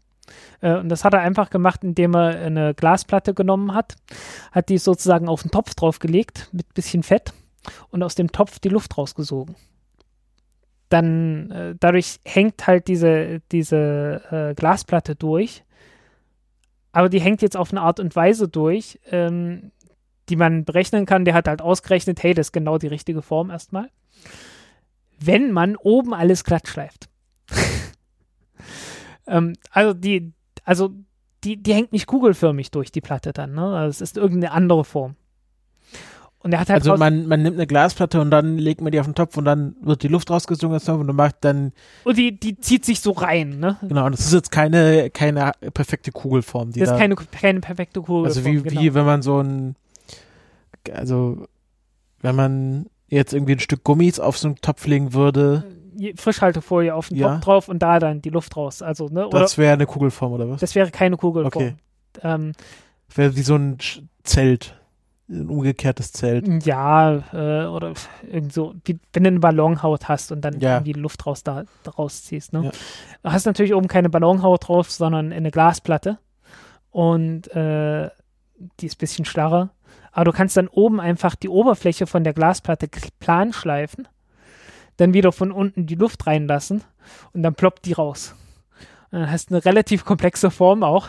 Äh, und äh, zufällig ist das eine Form, die, wenn man sie an der richtigen Stelle anbringt, äh, genau diese sphärische Apparation von dem Kugelspiegel ausgleichen kann. Das äh, kann mir nicht vorstellen, dass das Zufall ist, sondern das hat irgendwie physikalische Erklärung, oder? Ja, ja, äh, das muss der Bernhard Schmidt dann auch irgendwie ausgerechnet haben. Das Also muss die- er jetzt uns mal selber erklären, wie er das rausgekriegt hat. ein bisschen spät. Der wurde irgendwann neun, im 19. Jahrhundert wurde der geboren. Irgendwie in 1970er, 80er Jahren oder so. Ich verlange eine Erklärung. Ja, ja. Ja, musst du den fragen. Nee, äh, gibt's mit Sicherheit eine Erklärung. Äh, kann man ich meine, es, es gibt irgendwie Gleichungen, mit denen man ausrechnen kann, wie diese Glasplatte dann genau durchhängt. Und der hat wahrscheinlich äh, einfach diese Gleichung gekannt und die Form, die sich daraus ergibt und was dann passiert, wenn Licht durch diese Form durchgeht und so weiter und so weiter. Und äh, da hab ich was gefunden. Mhm. Ja, und Kepler ist halt genauso ein Schmidt-Teleskop. Ähm, und es ist das neuntgrößte Schmidt-Teleskop der Welt. Äh, als Weltraumteleskop. Ähm, es hat einen einfachen Grund, weil äh, so eine Schmidt-Platte ist halt ziemlich dünn und das ist auf der Erde ein Problem, weil äh, wenn die Schmidt-Platte schon äh, äh, durch so ein bisschen Vakuum äh, durchgebogen wird, dann wird die natürlich auch durch die äh, Gravitation durchgebogen. Und umso größer die, die Schmidt-Platte ist, die, diese Glasplatte ist, umso stärker wird die von der Gravitation durchgebogen. Und das begrenzt einfach die Größe. Also äh, das größte Schmidt-Teleskop steht in, bei Jena in Tautenburg. Das Alfred-Jensch-Teleskop. Äh, Alfred Jensch habe ich kennengelernt auf jeden Fall, aber äh, äh, die Tatsache, dass es jetzt nach ihm benannt ist, äh, Bedeutet, lässt dass er nicht mehr lebt. ja, äh, bedeutet wahrscheinlich nichts Gutes. ja, ähm, ja, also jedenfalls die Gravitation sorgt dafür, dass das Ding sich durchbiegt und dann ist natürlich optisch nicht mehr perfekt. Mhm. Äh, ja, aber du kannst damit halt sehr große, sehr großen Teil vom, äh, vom Weltall irgendwie beobachten und die haben das halt damit gemacht und es hat dort auch sehr gut funktioniert. Ähm, hast noch einen kleinen Nachteil, weil das Bild wird dann nicht gerade. Also beim normalen Kameraobjektiv oder so kannst du ja hinten dann so deinen Film oder deinen CCD-Sensor einfach hinpacken. Das ist eine Fläche und fertig ist. Ähm, du kriegst ein scharfes Bild von einer sehr, vom sehr großen Teil vom Himmel, aber das scharfe Bild ist auf einer Kugel. Auf einer Kugeloberfläche. Und das heißt, dass die, äh, dass die CCD-Sensoren dann auch auf einer Kugel angeordnet wurden und auch so ein bisschen gekrümmt sind. Aber das kann man ja wieder rausrechnen, oder? Nee, das kannst du nicht ausrechnen, weil du brauchst, du brauchst halt erstmal irgendwie eine, eine äh, du brauchst halt erstmal ein scharfes Bild. Also muss man sich die Fotos von Kepler mal auf einer kugelförmigen Monitor anschauen, oder was? Ja, ach so, na okay, also wo genau das dann ist, das kannst du dann tatsächlich ausrechnen, aber äh, du, du kannst jetzt halt nicht sagen, ich äh, nehme halt trotzdem irgendwie einen gerade einen, so, einen ja, geraden okay. CCD-Sensor und pack den da hin und rechne dann den Rest raus, weil dann, dann hast du trotzdem ein unscharfes Bild. Ne? Mhm. Ja. Ja, ähm, ich hatte, ich hatte irgendwann mal aus der Bibliothek, es gibt manchmal in, in Bibliotheken gibt es manchmal sehr merkwürdige Fachbücher, die einfach aus unergründlichen Gründen äh, in so einer kleinen Stadt Kreisbibliothek da irgendwie auftauchen. Und da war halt ein Teleskop über Schmidt, äh, ein Buch über Schmidt-Teleskope dabei irgendwann mal. Und dann hatte ich das halt äh, irgendwann in der 11. Klasse oder so. Und dann hatte ich auch äh, ich habe dann tatsächlich äh, auch mal in eine, äh, in eine Physikstunde, so eine Doppelstunde damit geschmissen. Wie funktioniert ein Geplant oder Teleskop? weil der Lehrer krank war? Äh, weil die Physiklehrerin keine Ahnung von Teleskopen hatte. Oder hast du tatsächlich dann gesagt, ach, das kann ich aber besser? Ja, es wurde angeboten, dass man Vorträge hält. Okay, Und das äh, wuchs dann etwas über sich hinaus. das ist doch schön. Ja, äh, es war nicht schön in dem Sinne, weil die Lehrerin war halt also einfach in Physik nicht sehr kompetent. Ja, aber du hast ja wahrscheinlich deinen Mitschülerinnen und Mitschülern was beibringen können. Ja, hoffe ich. Ach, die werden sich doch bestimmt heute noch an die Schmidt-Teleskop erinnern. Weiß ich nicht. Ich hatte so, ich hatte mal einen Mitschüler, der äh, eine Doppelstunde lang über den Ersten Weltkrieg geredet hat, obwohl er nur 20 Minuten Referat halten sollte. Boah. Ja, aber es war halt der Erste Weltkrieg, also muss man lange drüber reden. Ja, also Dan Carlin hat vier, 23 Stunden, äh, weiß nicht, 40 Minuten oder so Ja. geschafft. Äh, sind wir dann durch mit Kepler? Sind wir mit Kepler durch? Also irgendwann Treibstoff alle gewesen und äh, wurde dann halt irgendwie Dienstag oder so, letzte Woche Dienstag wird das dann angekündigt. Ich habe äh, letzte Woche irgendwie zwei Nachtschichten gemacht, einmal wegen Kepler und einmal wegen Dorn. Äh, Und das ich, war jetzt, das hast du jetzt nochmal aufarbeiten müssen in Ja, auditiver Form. ich war auch, ich war auch jetzt gut durch die letzte Woche. Also ich bin, Das glaube ich dir. ja, Gut, dann ähm, kommen wir zur NASA selbst. Wir haben ja heute so eine kleine Geschichtsfolge. Also wir haben jetzt die Geschichte von Kepler beredet, sehr ausführlich die Geschichte von Dawn. Und die NASA hat ja auch ein, eigentlich ein History Office, also die ähm, versucht ja auch die eigene Geschichte gut aufzuarbeiten.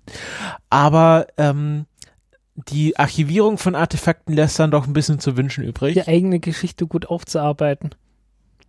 Kennen wir uns Deutsche natürlich super gut aus damit. Ja, ich glaube, das geht eher in die andere Richtung. Ja.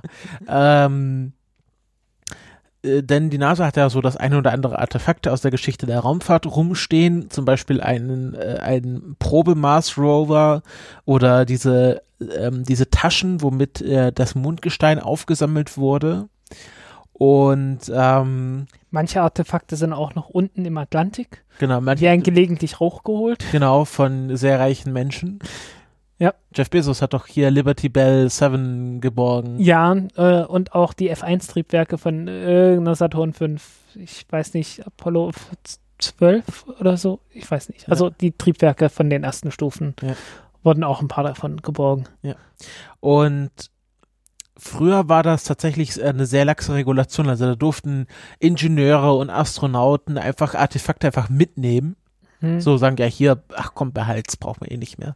Das erinnert mich jetzt, äh, sorry, ist jetzt äh, völlig abwegig, aber ähm, erinnert mich jetzt spontan daran, äh, beim äh, äh, beim Nuklearprogramm gab es dann so Leute, die haben dann irgendwelche Centmünzen genommen und so Pennies oder so und haben die dann in den Reaktor gebracht und äh, haben dann so radioaktive Münzen mit nach Hause genommen.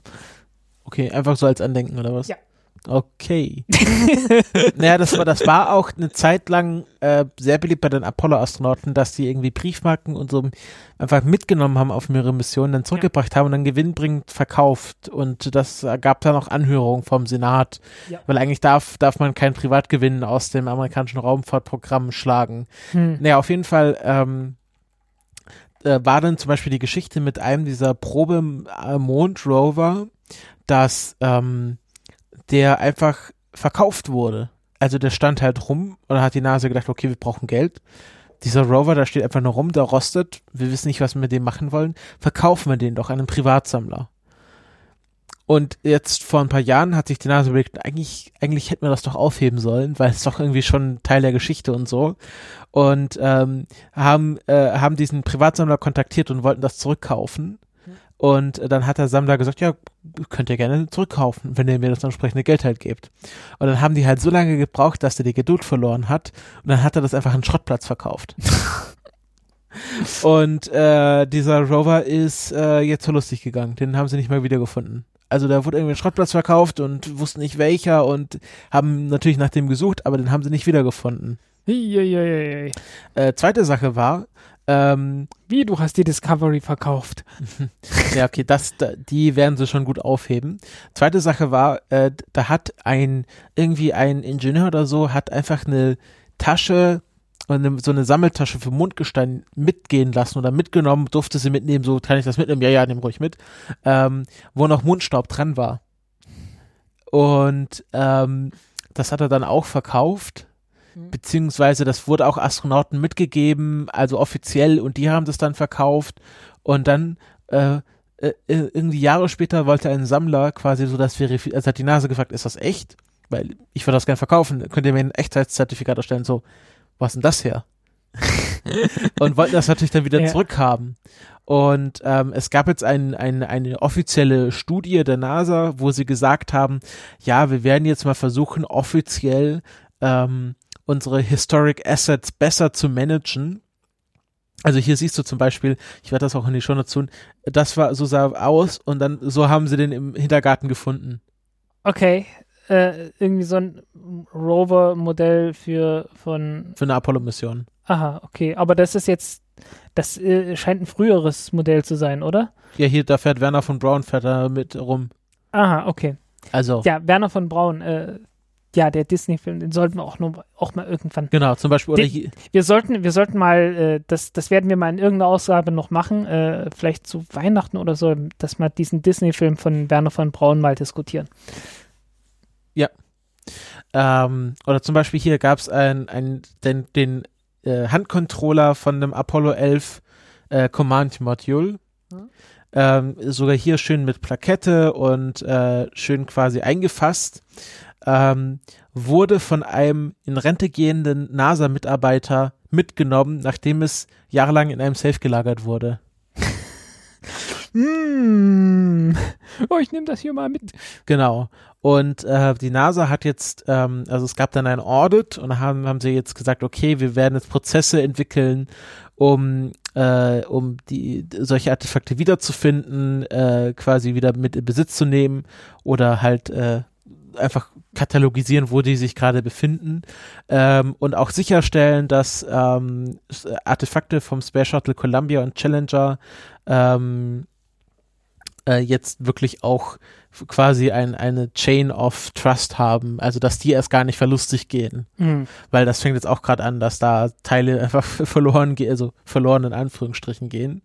Und ähm, das äh, fand ich sehr spannend, also dass man denkt, okay, wir haben jetzt hier ein Teil von Apollo 11, Mm. sollten wir schon sicher gehen, dass das niemand klaut. Tja. Oder wir haben hier Mondstaub, das wahrscheinlich teuerste Gestein der Erde. Der Erde, genau. Ja, also ich glaube, ich glaube, Mondstaub ist einfach mehr wert als das Gewicht in Gold. Das kann sein, ja. Und au- Oh, ich glaube, also Mondgestein, ich weiß gar nicht, wie teuer das wird ja teilweise echt verkauft. ich, darf man das überhaupt verkaufen? Ist das nicht, gehört das nicht alles der USA? Oder auf jeden Fall. Es wurde ja auch, es wurde ja auch verteilt irgendwie so als Probe, so als Staatsbesuche und so weiter. Ja, es also mit genau, Sicherheit so. auch irgendwie einiges und, so. und die Apollo-Astronauten haben auch wa- was bekommen, als zum Beispiel hier der Hm. Bean, der der letzte, ähm, äh, nicht, also der der vor kurzem gestorben ist, der hat ja dann dieses Mondgestein in seinen Bildern in die Farbe mit reingetan, Stimmt, genau, ja. reingemischt. Ja, ja. Also die Apollo-Astronauten haben auch alle Mondgestein bekommen, klar, haben es ja auch eingesammelt. Äh, Wer findet, wer es findet, darf es behalten. ähm, aber so, ich glaube, der Marktwert, das ist, das kann, ich glaube, das ist einfach nicht nicht bezahlbar, Hm. der Marktwert von Mondstaub. Ich werde jetzt nicht danach googeln. Und das fand ich einfach interessante Sache, weil äh, das zeigt doch, dass, also dass da einfach so Sachen einfach auch verloren gehen, geklaut werden, weggegeben werden. Und es ist auch immer alles aufheben, weil es könnte nochmal was wert sein. Ähm, wo man dann denkt, auch diese, dieser schrottige Proberover, den wir hier gebaut haben, um zu sehen, ob das funktioniert, ob, ob sich da noch jemand wa- wieder interessiert für. Ja, aber ich sage mal so, ähm, der, der Wert historischer Artefakte ergibt sich natürlich auch daraus, dass sie selten sind. Ja, ja, das stimmt. Dadurch, dass halt was verloren geht. Ne? Also, Oder dass sie halt Aufschluss geben. Also, ja, ja. Ja, natürlich, klar, beides, aber ähm, am Ende hast du halt dann irgendwann so einen riesengroßen Messi-Haushalt in deinem Staat, wenn du alles aufheben, aufheben willst. Und äh, ist, die, ist die große Frage, ähm, ich, klar, ich meine, klar, äh, Raumfahrt, Historie und so weiter, dass man das versucht zu bewahren, klar. Ähm, gibt ja auch äh, eine große Bewegung um die, äh, die Vergangenheit des, äh, des Atomkraftprogramms in den USA. Äh, mhm. also auch, äh, also auch Atombomben und so weiter, dass man das irgendwie bewahrt. ja, ja. Das ja Vor allen Dingen auch so Archive mit Tonaufnahmen und, und äh, alles so Zeitzeugenberichte und sowas. Ja, ja. Ja, also das Ar Archivierung ist nochmal ein Thema für sich, aber ich fand das, ich fand das sehr interessant. Ja. Jetzt haben wir der letzte Punkt auf unserem auf unserem Waschzettel hier ist, äh, du hast ja einfach nur China aufgeschrieben. Ja. ja, bei mir geht es ja meistens um Raketen. Ach, Ja, sag Komm. bloß. ne? Ähm, ja, äh, Chuche äh, 1, äh, die erste Rakete von, von äh, was war das, Landspace, ist geflogen. Aber nicht weit? Nicht weit genug? Nicht schnell genug. Okay. äh, es sind irgendwie aufs, auf bisschen mehr als 6 Kilometer pro Sekunde gekommen. Wir wissen alle, wir brauchen 7,8. Und da ist was schiefgegangen. Bei der dritten Stufe ist irgendwann die Lagekontrolle ausgefallen. Und äh, ja, das war's dann. ähm, ja, irgendwie Lagekontrolle ausgefallen, vielleicht Sprit ausgegangen. Es hat ja eine gewisse Tradition, dass irgendwie äh, Lagekontrolltriebwerken äh, irgendwie Sprit ausgeht oder Hydrauliköl ausgeht oder irgend sowas. Und äh, tatsächlich war es so, dass die dritte Stufe äh, die einzige war, die neu war. Also die, die Nutzlastverkleidung, die war auch selbst konstruiert. Ähm, die dritte Stufe war neu und die ersten beiden Stufen waren äh, einfach eine existierende Rakete Dongfang 26, Ostwind 26. Äh, weiß nicht, ob da normalerweise Atombomben draufkommen, aber höchstwahrscheinlich. ähm, irgendwas in der Größenordnung jedenfalls, ne? Ja, und das war der Flug von der, der eine Flug von dieser Rakete. Noch einen Flug gibt es wahrscheinlich nicht, also nach dem äh, Aber Landspace macht jetzt nicht zu oder so. Landspace macht nicht zu, aber äh, diese Tuche 1 ist jetzt irgendwie gestorben. Ähm, es gehen gleich weiter zum nächsten Modell. Gehen gleich weiter zum nächsten Modell. Es, äh, irgendwie, es gibt keinen weiteren Vertrag mehr mit dem Hersteller, äh, wahrscheinlich von der dritten Stufe halt. Mhm. Ja, damit ist äh, ein, ein Satellit verloren gegangen, auf dem äh, getestet werden sollte, wie sich die Strahlung auf die Keimfähigkeit von Kartoffeln oder sowas auswirkt. Irgend sowas. Weil sie haben eine Kartoffel ins All geschossen. Ja, wollten sie. Also, ja, ins All, ja. Ins All garantiert, nur nicht in den Orbit. ja, ne, ein bisschen schade gewesen, aber die Firma war für eine chinesische Firma sehr schnell und sehr transparent damit umgegangen. Ja, also wir haben ja mit denen auf dem IRC gesprochen. Ja. Hier mit, wie heißt der, Kevin? Oder wie, wie sein? Ja, ja, ich glaube, Kevin hat er sich genannt. Ja, uh, you can call me Kevin. Ähm, und äh, die waren sehr sympathisch, aber haben wir schon drüber gesprochen. Aber Genau, ja. Wir hatten in den, in den diversen Ausgaben drüber gesprochen, aber wer das nicht mit angehört hat, kann man ja auch verstehen, war ja recht viel. wir haben übrigens, ähm, wo wir es gerade sagen, sehr nettes Feedback zu, zu unserer IRC-Folge bekommen Okay. von der Mela auf Twitter. Die meinte, da, oder sie, sie meinte halt, sie hört gerade eine Folge und äh, findet es spannend, dass so viele Leute einfach nicht einreisen konnten nach Deutschland.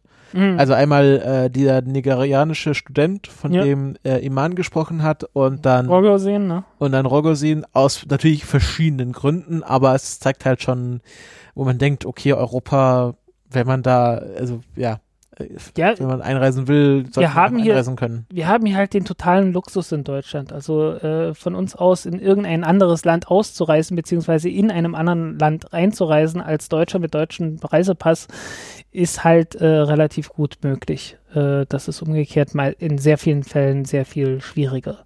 Gerade in äh, Entwicklungsländern und so weiter, die halt äh, ja letzten Endes bis heute den Status einer Kolonie haben. Oder zumindest manchmal ein bisschen abschätzig behandelt werden. Ja. Ja. Was so ehemalige Kolonien halt waren. Mhm. Und ähm, ja, also das nochmal kurzer Rückblick auf die IRC-Folge. Aber jetzt wolltest du noch weiter über Landspace reden. Ja, Landspace, wie gesagt, macht ihr jetzt halt mit der nächsten, mit der nächsten Rakete einfach weiter. Äh, Chuche 2. Ähm, übrigens, Chuche ist der, ist ein roter Vogel, äh, wird sehr gern mit Phönix übersetzt, äh, ist äh, aus der Mythologie. Mhm. Eines der, eines der vier großen Sternzeichen in China. Äh, frag mich nicht. Also ich, ich kenne unsere Sternzeichen, die chinesischen, äh, soweit bin ich noch nicht. Die sind auch sehr viel größer und irgendwie sehr viel verwirrender, nicht so schön plakativ wie unsere irgendwie. Gibt es nicht Sternzeichen für ein Jahr immer? Also ist das Ja, Jahr, ja, irgendwie ist es. das Jahr des Affen und das Jahr des Esels? Ja, äh, Jahr des gibt da auch- Pferdes. es, es gibt da, es gibt da irgendwie vier große Sternzeichen in der Polennähe und dann irgendwie nochmal zwölf andere oder irgend sowas. Äh, ich bin da kein Experte. Wir machen hier Astronomie, keine Astrologie. Genau. Ähm, weitere Raketentests. Äh, man hat, man hat äh, noch mehr getestet. Ähm, Linkspace testet weiter. Es gibt ein paar nette Bilder davon. Oh ja. Ja, habe ich dir vorhin gezeigt. Äh, die sind halt dabei, äh, sind immer noch an äh, Tether-Tests, also so heißen die, die Rakete wird an die Leine genommen. Du musst uns nochmal erklären, was an, besonders an Linkspace ist. Äh, an Linkspace, die wollen halt eine Rakete bauen, die letzten Endes ganz ähnlich landet wie eine Falcon 9 Rakete. Und äh, zurzeit ist es so, dass die ihre Rakete äh, an die Leine nehmen und mit ihr Gassi gehen. Äh, Testflüge unternehmen, äh, halt wie gesagt mit einem Kabel oben dran, äh, damit man im Zweifelsfall halt eine Abbruchmöglichkeit hat, bei der die Rakete nicht umkippt und kaputt geht. Und äh, die machen da wohl Fortschritte. Äh, sieht jedenfalls auch immer besser aus. Es sind jetzt auch zum ersten Mal mehrere Triebwerke da beteiligt gewesen, nicht immer nur eins. Äh, sieht jedenfalls alles sehr interessant aus. Mhm. Äh, von Landspace äh, erwarte ich irgendwann mal ganz Ähnliches. Ähm, was die chinesische Regierung auch vorhat, ist, äh, die langen Marschraketen in der Richtung umzurüsten. Ähm, es gibt ein Projekt namens äh, äh, Lange Marsch 6X Rakete, Da hatten wir auch die dann drüber gesprochen. Genau, ja, die irgendwann 2020, 2021 fliegen soll in vollständiger Form und die wird jetzt auch schon getestet. Und da gab es einen Test, das hatte ich erstmal missverstanden und habe dann musste mich dann ein bisschen, also vor mir selbst rechtfertigen, sagen wir mal so, weil das Ding war nicht mit Raketentriebwerken ausgerichtet, ausgerüstet, sondern mit äh, Düsentriebwerken. Und wenig Zeit gehabt, äh, schnell noch Artikel raushauen Oh, okay. und das passiert dann. Also, ähm, äh, es ist immer schwierig, also meine Erfahrung ist, ich habe zwei, dreimal irgendwie Falschmeldungen geschrieben. Und das hier war jetzt so hm, grenzwertig. Ich habe es drin gelassen, habe mir gesagt, naja, okay, was soll's. Soll sich der eine drüber beschweren.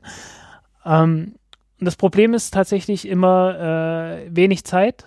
Irgendwie, ja, Lektorat macht zu bald, ne? Irgendwie schnell noch machen und äh, dann hat man nicht irgendwie nochmal die halbe Stunde Zeit, nochmal ganz in Ruhe, sich das alles in Ruhe anzugucken, nochmal den Kopf durchzugehen. Äh, ist da nicht doch irgendwie was komisch? Und äh, mir ist einfach nicht aufgefallen, äh, ja, das Ding hat Düsentriebwerke und keine, keine Raketentriebwerke.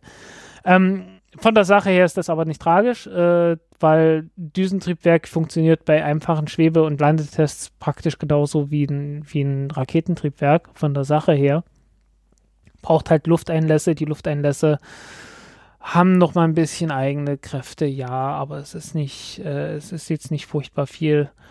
Äh, was ein Trieb, was ein Raketentriebwerk hat, ist natürlich ein größerer Treibstoffverbrauch, aber der Treibstoffverbrauch sind ungefähr 0,3 Prozent Masse pro Sekunde.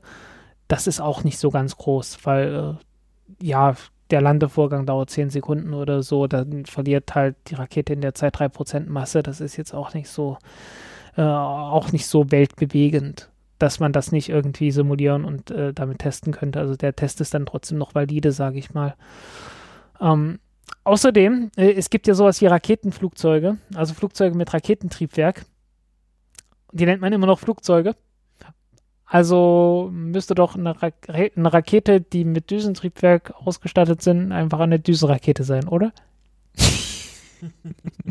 ich sag ja, ich, ich musste es vor mir selbst rechtfertigen. Ist ja so ein bisschen wie die äh, Saber Engine. Ja, ja, so ähnlich. Ja. Ich habe übrigens, ähm, habe ich das erzählt, ähm, hier einen Engländer getroffen bei der Führung im DLR, der Mhm. in, äh, also der macht so, ähm, der hat so eine Firma für so Space Analysts, so, äh, die haben so einen Katalog für alles, was oben schwebt. Okay. Der meinte, äh, sie haben aus Gag mal einen Eintrag für den Chinesen gemacht, der an diesen Raketenstuhl sich gebunden hat und Ah. dann nie wieder gesehen wurde. Ja, ja, ja. Als wahrscheinlich, oder vielleicht auch äh, vor Gagarin im All war. und der hat äh, tatsächlich, also Definitiv nicht. ja, ja, TWR. Aber ähm, der, anscheinend hatte der ein bisschen mehr Geld, weil er meinte, ja, ich habe, also Saber habe ich investiert. Ähm, also da, da hat er irgendwie äh, Aktien drin. Also sprichwörtliche Okay. oder, oder auch wortwörtliche. Reaction, Reaction Engine, so wie, wie die hießen, irgend sowas. Ähm, ja, ja, also das ist ja so eine, so eine, im Grunde ein Triebwerk, was erst mit Luft, also mit Luftatmen funktionieren kann und dann irgendwann umswitchen Ja, auf wird mitgebrachte vorne, Luft. es wird einfach vorne Luft reingenommen, äh, stark abgekühlt, destilliert und äh, dann verbrannt.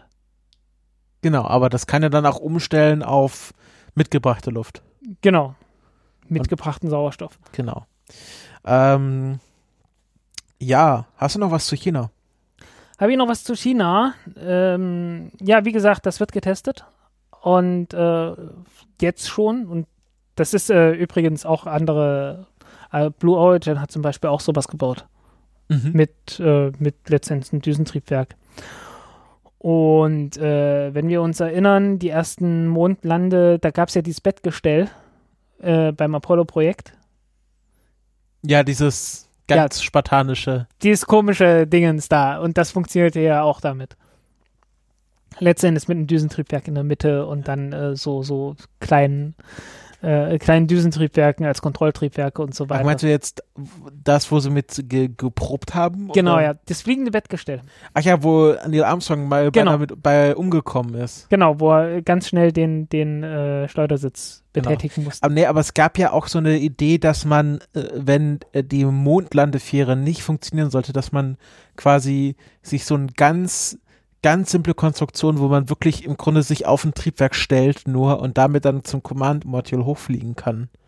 Aha. Hm. Das gab's auch. Ich glaube, es hieß Project Pogo oder so, weil es im Grunde ein Raketen, ein Pogo-Stick mit Raketentriebwerk war. Ah, okay. Weil du hast ja keine Atmosphäre, du kannst einfach hochfliegen. Fliegst da, stellst dich einfach drauf, hältst dich gut fest in deinem, äh, Ja, also mehr war das. In deinem Grunde Raumanzug. Nicht. Ja, ja, genau. Ja.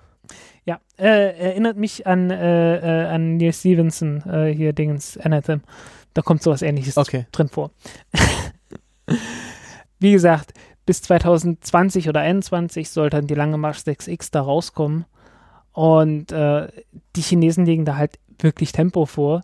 Die Amerikaner natürlich auch. Also wie gesagt, Blue Origin ist äh, bei der Wiederverwendung bald dabei. SpaceX macht halt schon die ganze Zeit. Ähm, nicht zu vergessen auch äh, New Shepard, ne? Funktioniert ja auch. Die, also Blue Origin hat da ja durchaus Tests und äh, hat zumindest ganz auf kleiner Skala schon gemacht. Ob die das dann. Ich habe das Gefühl, die werden so ein, zwei Fehlschläge sicherlich haben. Vielleicht auch nicht, weiß ich nicht. Ähm, ist eine gewisse Herausforderung auf jeden Fall. Äh, aber die ESA kommt irgendwie nicht zu Potte. Also, Ja, meine- Callisto, oder? ja, Callisto, aber 2020, 21 oder so, ne? Ja gut, muss ja auch nicht jeder beim Trend mitmachen.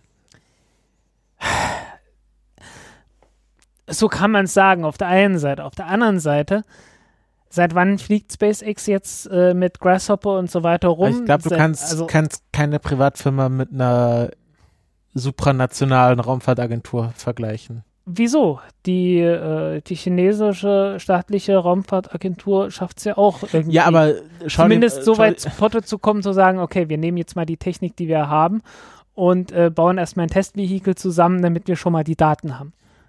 Ja, aber die chinesische Raumfahrtagentur kommt auch aus China. Und das denkt man drüber nach, wie China organisiert ist und wie die Europäische Union bzw. die ESA organisiert ist. Äh, ich muss ganz ehrlich sagen, ich bin nicht der Einzige, der in China nicht durchblickt, welche bürokratische Institution wofür zuständig ist. Und die blicken selber nicht durch. Ja, aber das ist ja nochmal, also ich glaube, sowas kann man, das kann man schon vergleichen, man darf es aber nicht gleichsetzen. Ja, man, man darf es nicht gleichsetzen, aber man sollte halt langsam auch mal sagen, äh, wenn, die, wenn die Motivation da gewesen wäre, Ja, gut. äh, weil man darf nicht vergessen, die, die Entscheidung für Ariane 6 ist halt aufgrund von der Falcon 9 irgendwo letzten Endes so ausgefallen, wie sie jetzt gefallen ist. Mhm. Dann hätte man schon 2016 auf jeden Fall sagen können, okay, wir sollten mal so schnell wie es geht ein Programm aufsetzen, mit dem wir zumindest die Daten haben für den Fall, dass das was wird. Selbst wenn man, selbst wenn man noch so störrisch ist und sagt, äh, das kann doch eh nicht funktionieren und sonst was, ne? Weil Ende 2015 ist der erste, ist der erste Falcon 9 gelandet, ne? Hätte man dann auf jeden Fall schon mal sagen können, okay, wir können irgendwo mit Sicherheit ein funktionierendes Raketentriebwerk, ein funktionierendes äh, äh, Düsentriebwerk oder sonst irgendwas auftreiben und so schnell wie es geht irgendwie ein Testvehikel zusammenbauen. Und das braucht dann halt keine vier, fünf Jahre. Ne? Wo dann irgendwie jedes Land auch nochmal wieder was, was beisteuern muss. Ne? Ich meine, da ist ja auch wieder so Deutschland, Frankreich, äh, aus Japan kommt das Triebwerk und bla bla bla. Ne? Wie das halt immer so ist in der ESA. Und da einfach mal zu sagen, okay, so schnell wie es geht, ein Ding, das muss getestet werden, wir brauchen die Daten, damit wir dann ein ordentliches Projekt draus machen können. Und äh, ja, das gibt's dann halt nicht. Dann kommt halt Callisto irgendwie 2020, 2021. Und äh, das ist dann halt so schon der erste Flaschenhals. Und der nächste Flaschenhals ist dann, äh, dass, der, dass der Nachfolger dann mit dem Prometheus-Triebwerk äh, laufen soll. Und Prometheus äh, braucht halt auch noch bis irgendwie 2000, in die 20er Jahre, 2000, 2025 soll das Ding ja nicht fliegen. Und ähm, ja, also bei solchen, bei solchen Zeiträumen muss man dann schon sagen, Leute, tretet euch doch mal selbst in den Hintern etwas. Weil man hat da eine ganze Menge Flaschenhälse in der Entwicklung einfach drin, die, die echt nicht, nicht sein sollten und die, äh, die auch das ganze Programm echt, echt problematisch machen, weil irgendwann, irgendwann geht dir dann halt die, halt die Zeit aus, weil du immer auf irgendwas wartest. Mhm.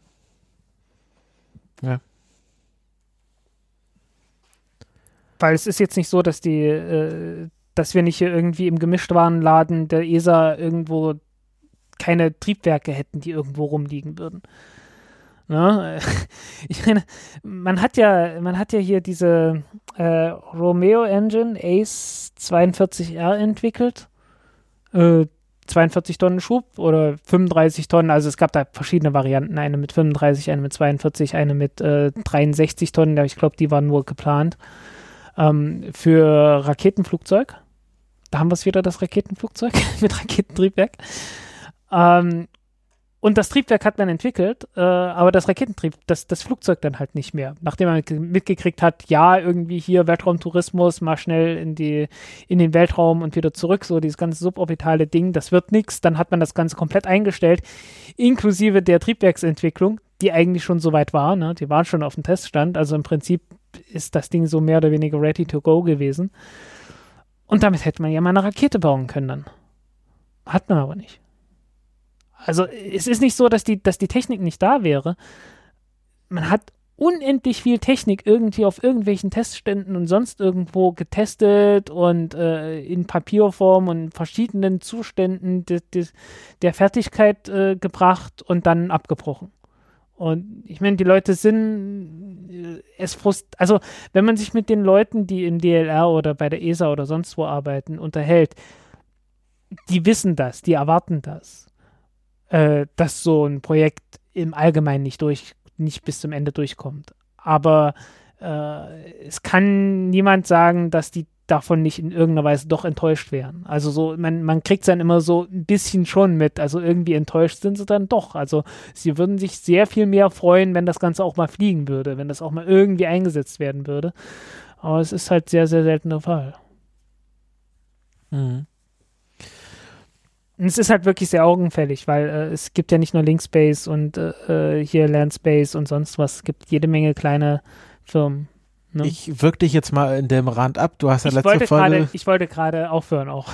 du hast ja letzte Folge schon äh, über die Ariane 6 geredet. Ja. Ähm, ich habe noch zwei kleine Sachen. Einmal äh, SpaceX hat jetzt ähm, ein Schiff mit Helikopterlandeplattform gebaut, äh, wo sie, ähm, was sie jetzt testen, wo sie Crew quasi raus helikoptern können, die mit dem Dragon, äh, Dragon Raumschiff gelandet ist und irgendwie sehr schnell medizinische Betreuung braucht. Also normalerweise fischt man die aus dem Wasser und fährt die halt mit dem Schiff heim, aber wenn man halt jemanden hat, der sehr schnell ins Krankenhaus kommt, dann hat man da schon mal einen Helikopter bereitstehen, der sie dann rausfliegen kann, äh, wo die Leute dann auf Twitter gesagt haben, ich hoffe, da bekommt kein Falcon 9 Booster irgendwie komische Ideen und will auf der falschen Plattform landen was daran liegt, dass das der Landeplattform kein H, was üblicherweise für Helikopter benutzt wird, kein H da drauf steht, sondern natürlich das SpaceX-Logo. Genau. ähm, und die andere Sache, Peter Beck hat ein Foto gepostet vom Teststand äh, von ähm, Elektronentriebwerk, wo er gesagt hat, irgendwie, die äh, haben jetzt eine Turnaround-Zeit von einer Woche. Also Triebwerk ist fertig gebaut, wird getestet und in der Rakete verbaut innerhalb von einer Woche. Was ich schnell finde. Also da sind sie richtig. Ja, muss ja auch. Also die, die haben ja vor, äh, jede Woche zu fliegen. Ja. Das ist ja der Plan an der ganzen Sache. Ja. Haben auch einen sehr schönen Teststand. Sieht äh, halt alles sehr idyllisch aus.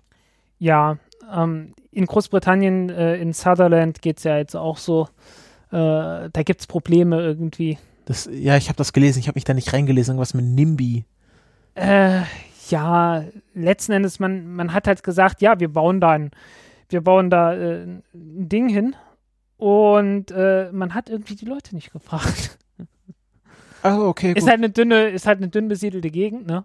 Aber es leben schon Leute dort. Aber es leben halt schon Leute da. Also diese, diese Grafschaft, äh, äh, äh, Hat der, Lord, hat der Lord gesagt, das geht nicht, oder was? weiß ich nicht. Der Äh, Graf. nee, nee, irgendein 72-jähriger irgendwer, äh, also diese, wie heißen die, Crofter oder so. Also äh, es gibt da halt gewisse Nutzungsrechte und so weiter von Land, äh, was du irgendwie so auf bestimmte Weise benutzen kannst, wahrscheinlich für Schafherden und sowas, ne? Mhm.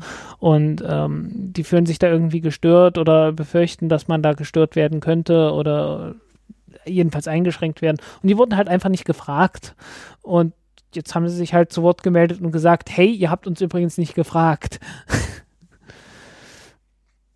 Was halt eine sehr schwache Leistung ist.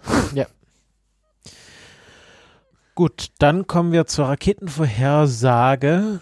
Und was uns als nächstes ins Haus steht, ist nämlich heute Abend, also von uns aus gesehen, Soyuz mit MetOp C Ja, ähm, startet aus French Guan, Gu, Fr- French, Französisch Guyana. Französisch-Guyana Cinemary. Das ist irgendwo anders. Das ist hier nicht Kourou. Hm, ILS Cinemary. Wo? Da? Launch Site ILS. Äh, lässt das, das, die heißt so. Okay, aber es ist, steht nicht Kourou als Ort dran. Also es ist schon in der Nähe von Kourou. Dann äh, jetzt, jetzt muss ich gucken. Jetzt muss ich gucken, wie weit weg das ist. Äh, Französisch Guyana, die Le Ensemble de Lancement Local. Territory of Sim. Äh, aha, okay, es ist eine andere Kommune einfach. Ah, okay, also ILS ist einfach die Startrampe für Ja, ja. da, die Soyuz. Ah ja, das ist genau auf halbem Weg zwischen Kourou und Cinemary. Und wahrscheinlich gerade so jetzt schon in Cinemary und nicht mehr in Kourou. Genau. Ähm, zehn Kilometer nördlich der, äh, der, der Ariane 5 äh, Startrampe. Ja, man sieht das hier auf der Karte sehr schön. Schau mal, wenn es mal rumkommt. Jo, Da, da ist Kourou, da ist Cinemary und da ist ILS. ja. Okay, wissen wir das auch? Ja, spannend. also äh, es ist, ist so gutes äh, Nerd-Party-Wissen, äh, dass du sagen kannst, in Kourou, äh, in Französisch-Guyana wird nicht nur von Kourou gestartet. Ja, äh, und das Ding hat halt äh, furchtbar viel Geld gekostet einfach. Okay, das ist äh, halt Der nächste Rant. Nein, heute nicht mehr. halt nicht mehr. Genug rantet. Willst du, willst du die nächste äh, Rakete machen? Die nächste Rakete, ähm, äh, ach so, der GLONASS, der ist schon. Ähm, man hofft, also nicht früher als Pegasus XL mit Icon. Ähm, 7. November. ja, äh, ist schon so oft verschoben worden, kommt, die verschieben das nochmal. Ja. Dann mach doch gleich die nächste. Okay. Elektronrakete mit unchristlichen Startzeiten. Äh, ab 10.11. Ich glaube, die haben irgendwie ein Startfenster von sieben Tagen oder so. Äh, und das geht immer von äh, früh um vier bis um acht. Hast du schon die Rakete gesagt? Elektronrakete, it's business time. Ja. Äh, wurde ja verschoben wegen irgendwie einem defekten Controller oder so, den man, wo man dann irgendwann gesagt hat, äh, nachdem man dann das zweite Mal Probleme mit dem Ding hatte, dass man wahrscheinlich irgendwie die ganze Konstruktion irgendwie geändert hat und komplett neu getestet hat. Mhm. Schätze ich mal. Also zumindest in, in Anbetracht äh, der Verzögerung, die es gegeben hat, muss da irgendwie sowas abgelaufen sein. Oh ho, für den 14. November. Ja, mach, mach du mal. 14. November GSLV Mark III mit GSAT 29. Das ist natürlich, wie ihr schon gemerkt habt, eine indische Rakete aus dem Satish Dhawan Space Center in Sriharikota, Indien. Ich sa- sage es einfach jedes Mal, damit ich den Namen lerne. Satish Dhawan, Satish Dhawan Space Center. Sehr schön. Sriha Sriharikota kann ich schon aussprechen. Dann, dann brauche ich das. nee, ich sollte auch irgendwann mal üben, aber äh, heute nicht. Nee, warte, ich, ich bin kurz am gucken, ob die, ob die Rakete, wann ist die das letzte Mal geflogen? Ah, die ist doch schon mal geflogen letztes Jahr, ja. Dachtest du, das wäre Okay. der erste Flug der Mark III? Ja, nee, ist der zweite. Es steht nämlich auch Mark III D2. Genau, ja. Nee, Also- ich, ich war mir nicht sicher, ob die 1 der erste komplette Flug war oder ob das der allererste Testflug war mit, äh, mit ohne Oberstufe.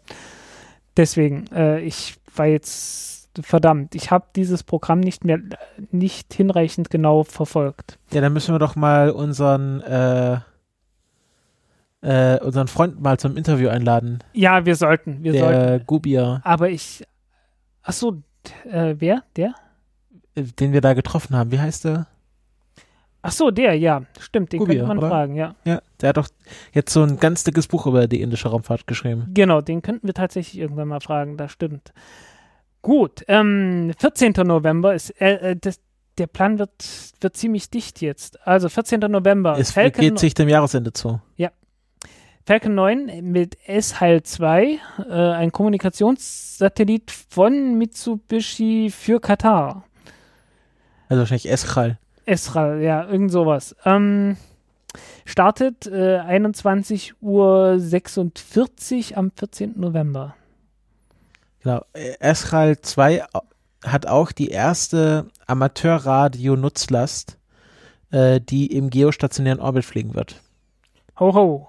Also wieder ein paar Amateurfunker, die sich ein bisschen Platz auf dem Satelliten gekauft haben. Jo. Dann 15. November eine Antares-Rakete mit NG-10. Äh, Die heißen jetzt NG10. Das, die wurden alle umbenannt. wer? Äh, die, die Flüge, äh, die, die, äh, davor hießen sie ja irgendwie Orb. Orb 9 und Orb 10. Ah, bei Northrop Grumman. Also Orbital ITK ist ja jetzt Northrop Grumman. Es ist jetzt offiziell Northrop Grumman Innovation Systems. Ja, genau.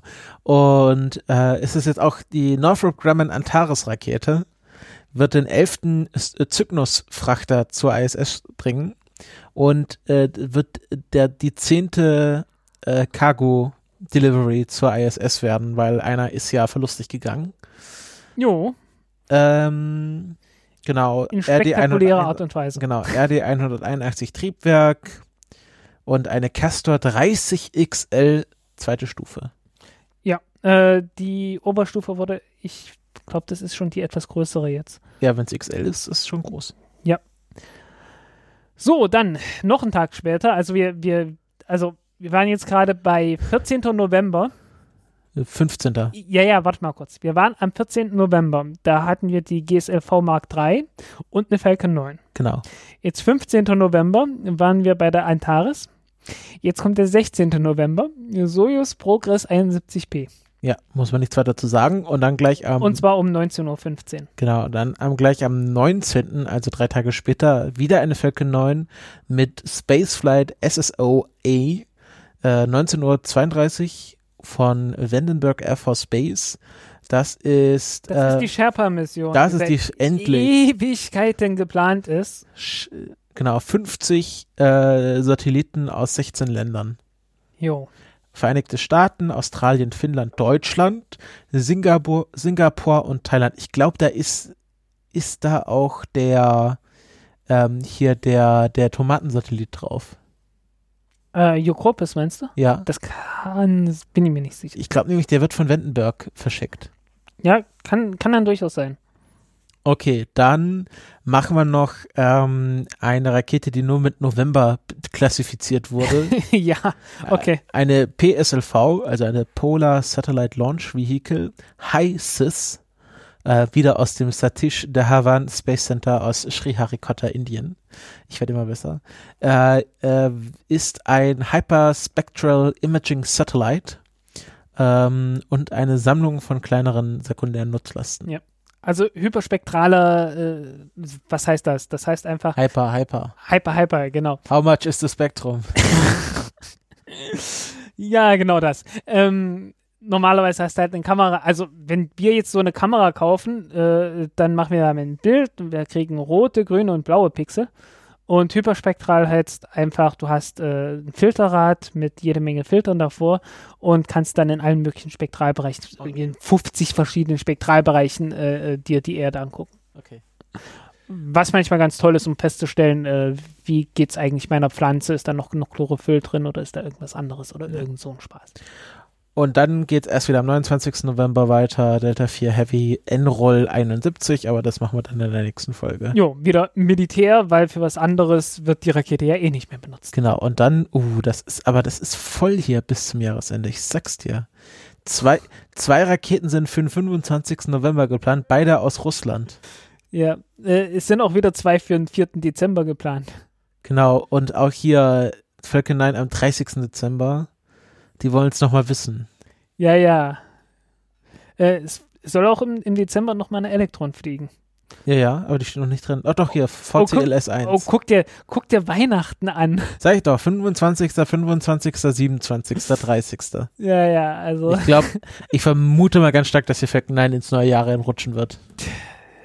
der Plan ist 100 Raketenstarts dieses Jahr. Bei wie viel sind sie jetzt? Äh, oh, irgendwie so um die 80. Also wir, wir, haben, wir sind jetzt schon so weit wie letztes Jahr. 100 Raketenstarts ich. insgesamt oder Insgesamt für, für dieses Jahr. SpaceX? Nee, dieses Jahr halt. 100. 100 in, in, in, weltweit halt. Ne? Also dann, äh, dann sind wir bei fast zwei pro Woche. Ja, ja. Das ist doch Nicht vergessen, äh, irgendwie in, äh, oh, wann war das? Irgendwann war das war- irgendwann so 68 oder so. es doch Sind 200. irgendwie Torraketen alleine 50 in einem Jahr gestartet. Ja, ja, das ist, also ich glaube, wenn wir mal wieder 200 reißen, dann ist wieder gut. Ja, ja. Und dann verstehe ich nicht mit At Atomraketen. Ja.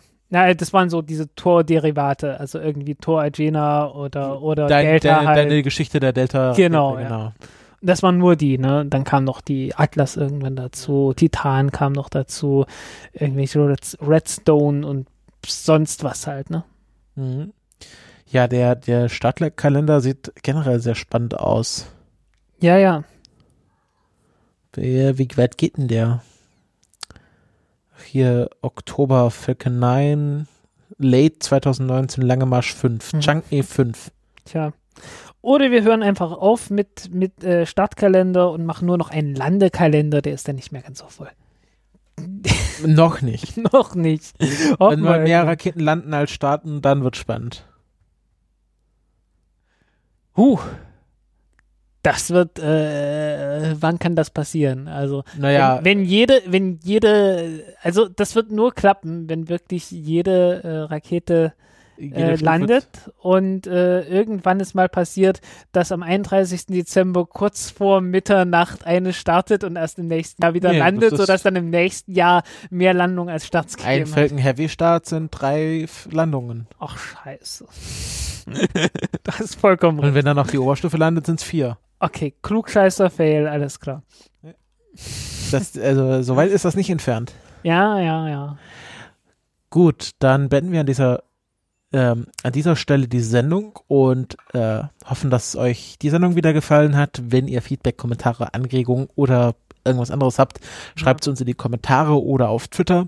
Wir nehmen immer das gerne entgegen. Ihr könnt auch uns unterstützen auf LiberaPay, PayPal oder per Direktspende. Ja, Oder der, was am wenigsten Gebühren kostet. was am wenigsten Gebühren kostet, was auch äh, euch so, sogar noch einen Mehrnutzen hat, wenn ihr über Amazon Affiliate bei uns einkauft, kriegen wir einen Obolus von Amazon durchgereicht. Hm. Aber natürlich ist die Direktspende, wenn ihr quasi uns maximal Geld spenden wollt, von dem, also Ja, und nicht, nicht vergessen, Daueraufträge bringen Dauerdank. Daueraufträge bringen Dauerdank. Das ist eine gute Catchphrase. Catch- Catchphrase. Damit beenden wir die Sendung und wünschen euch noch einen schönen Resttag. Tschüss. Tschüss.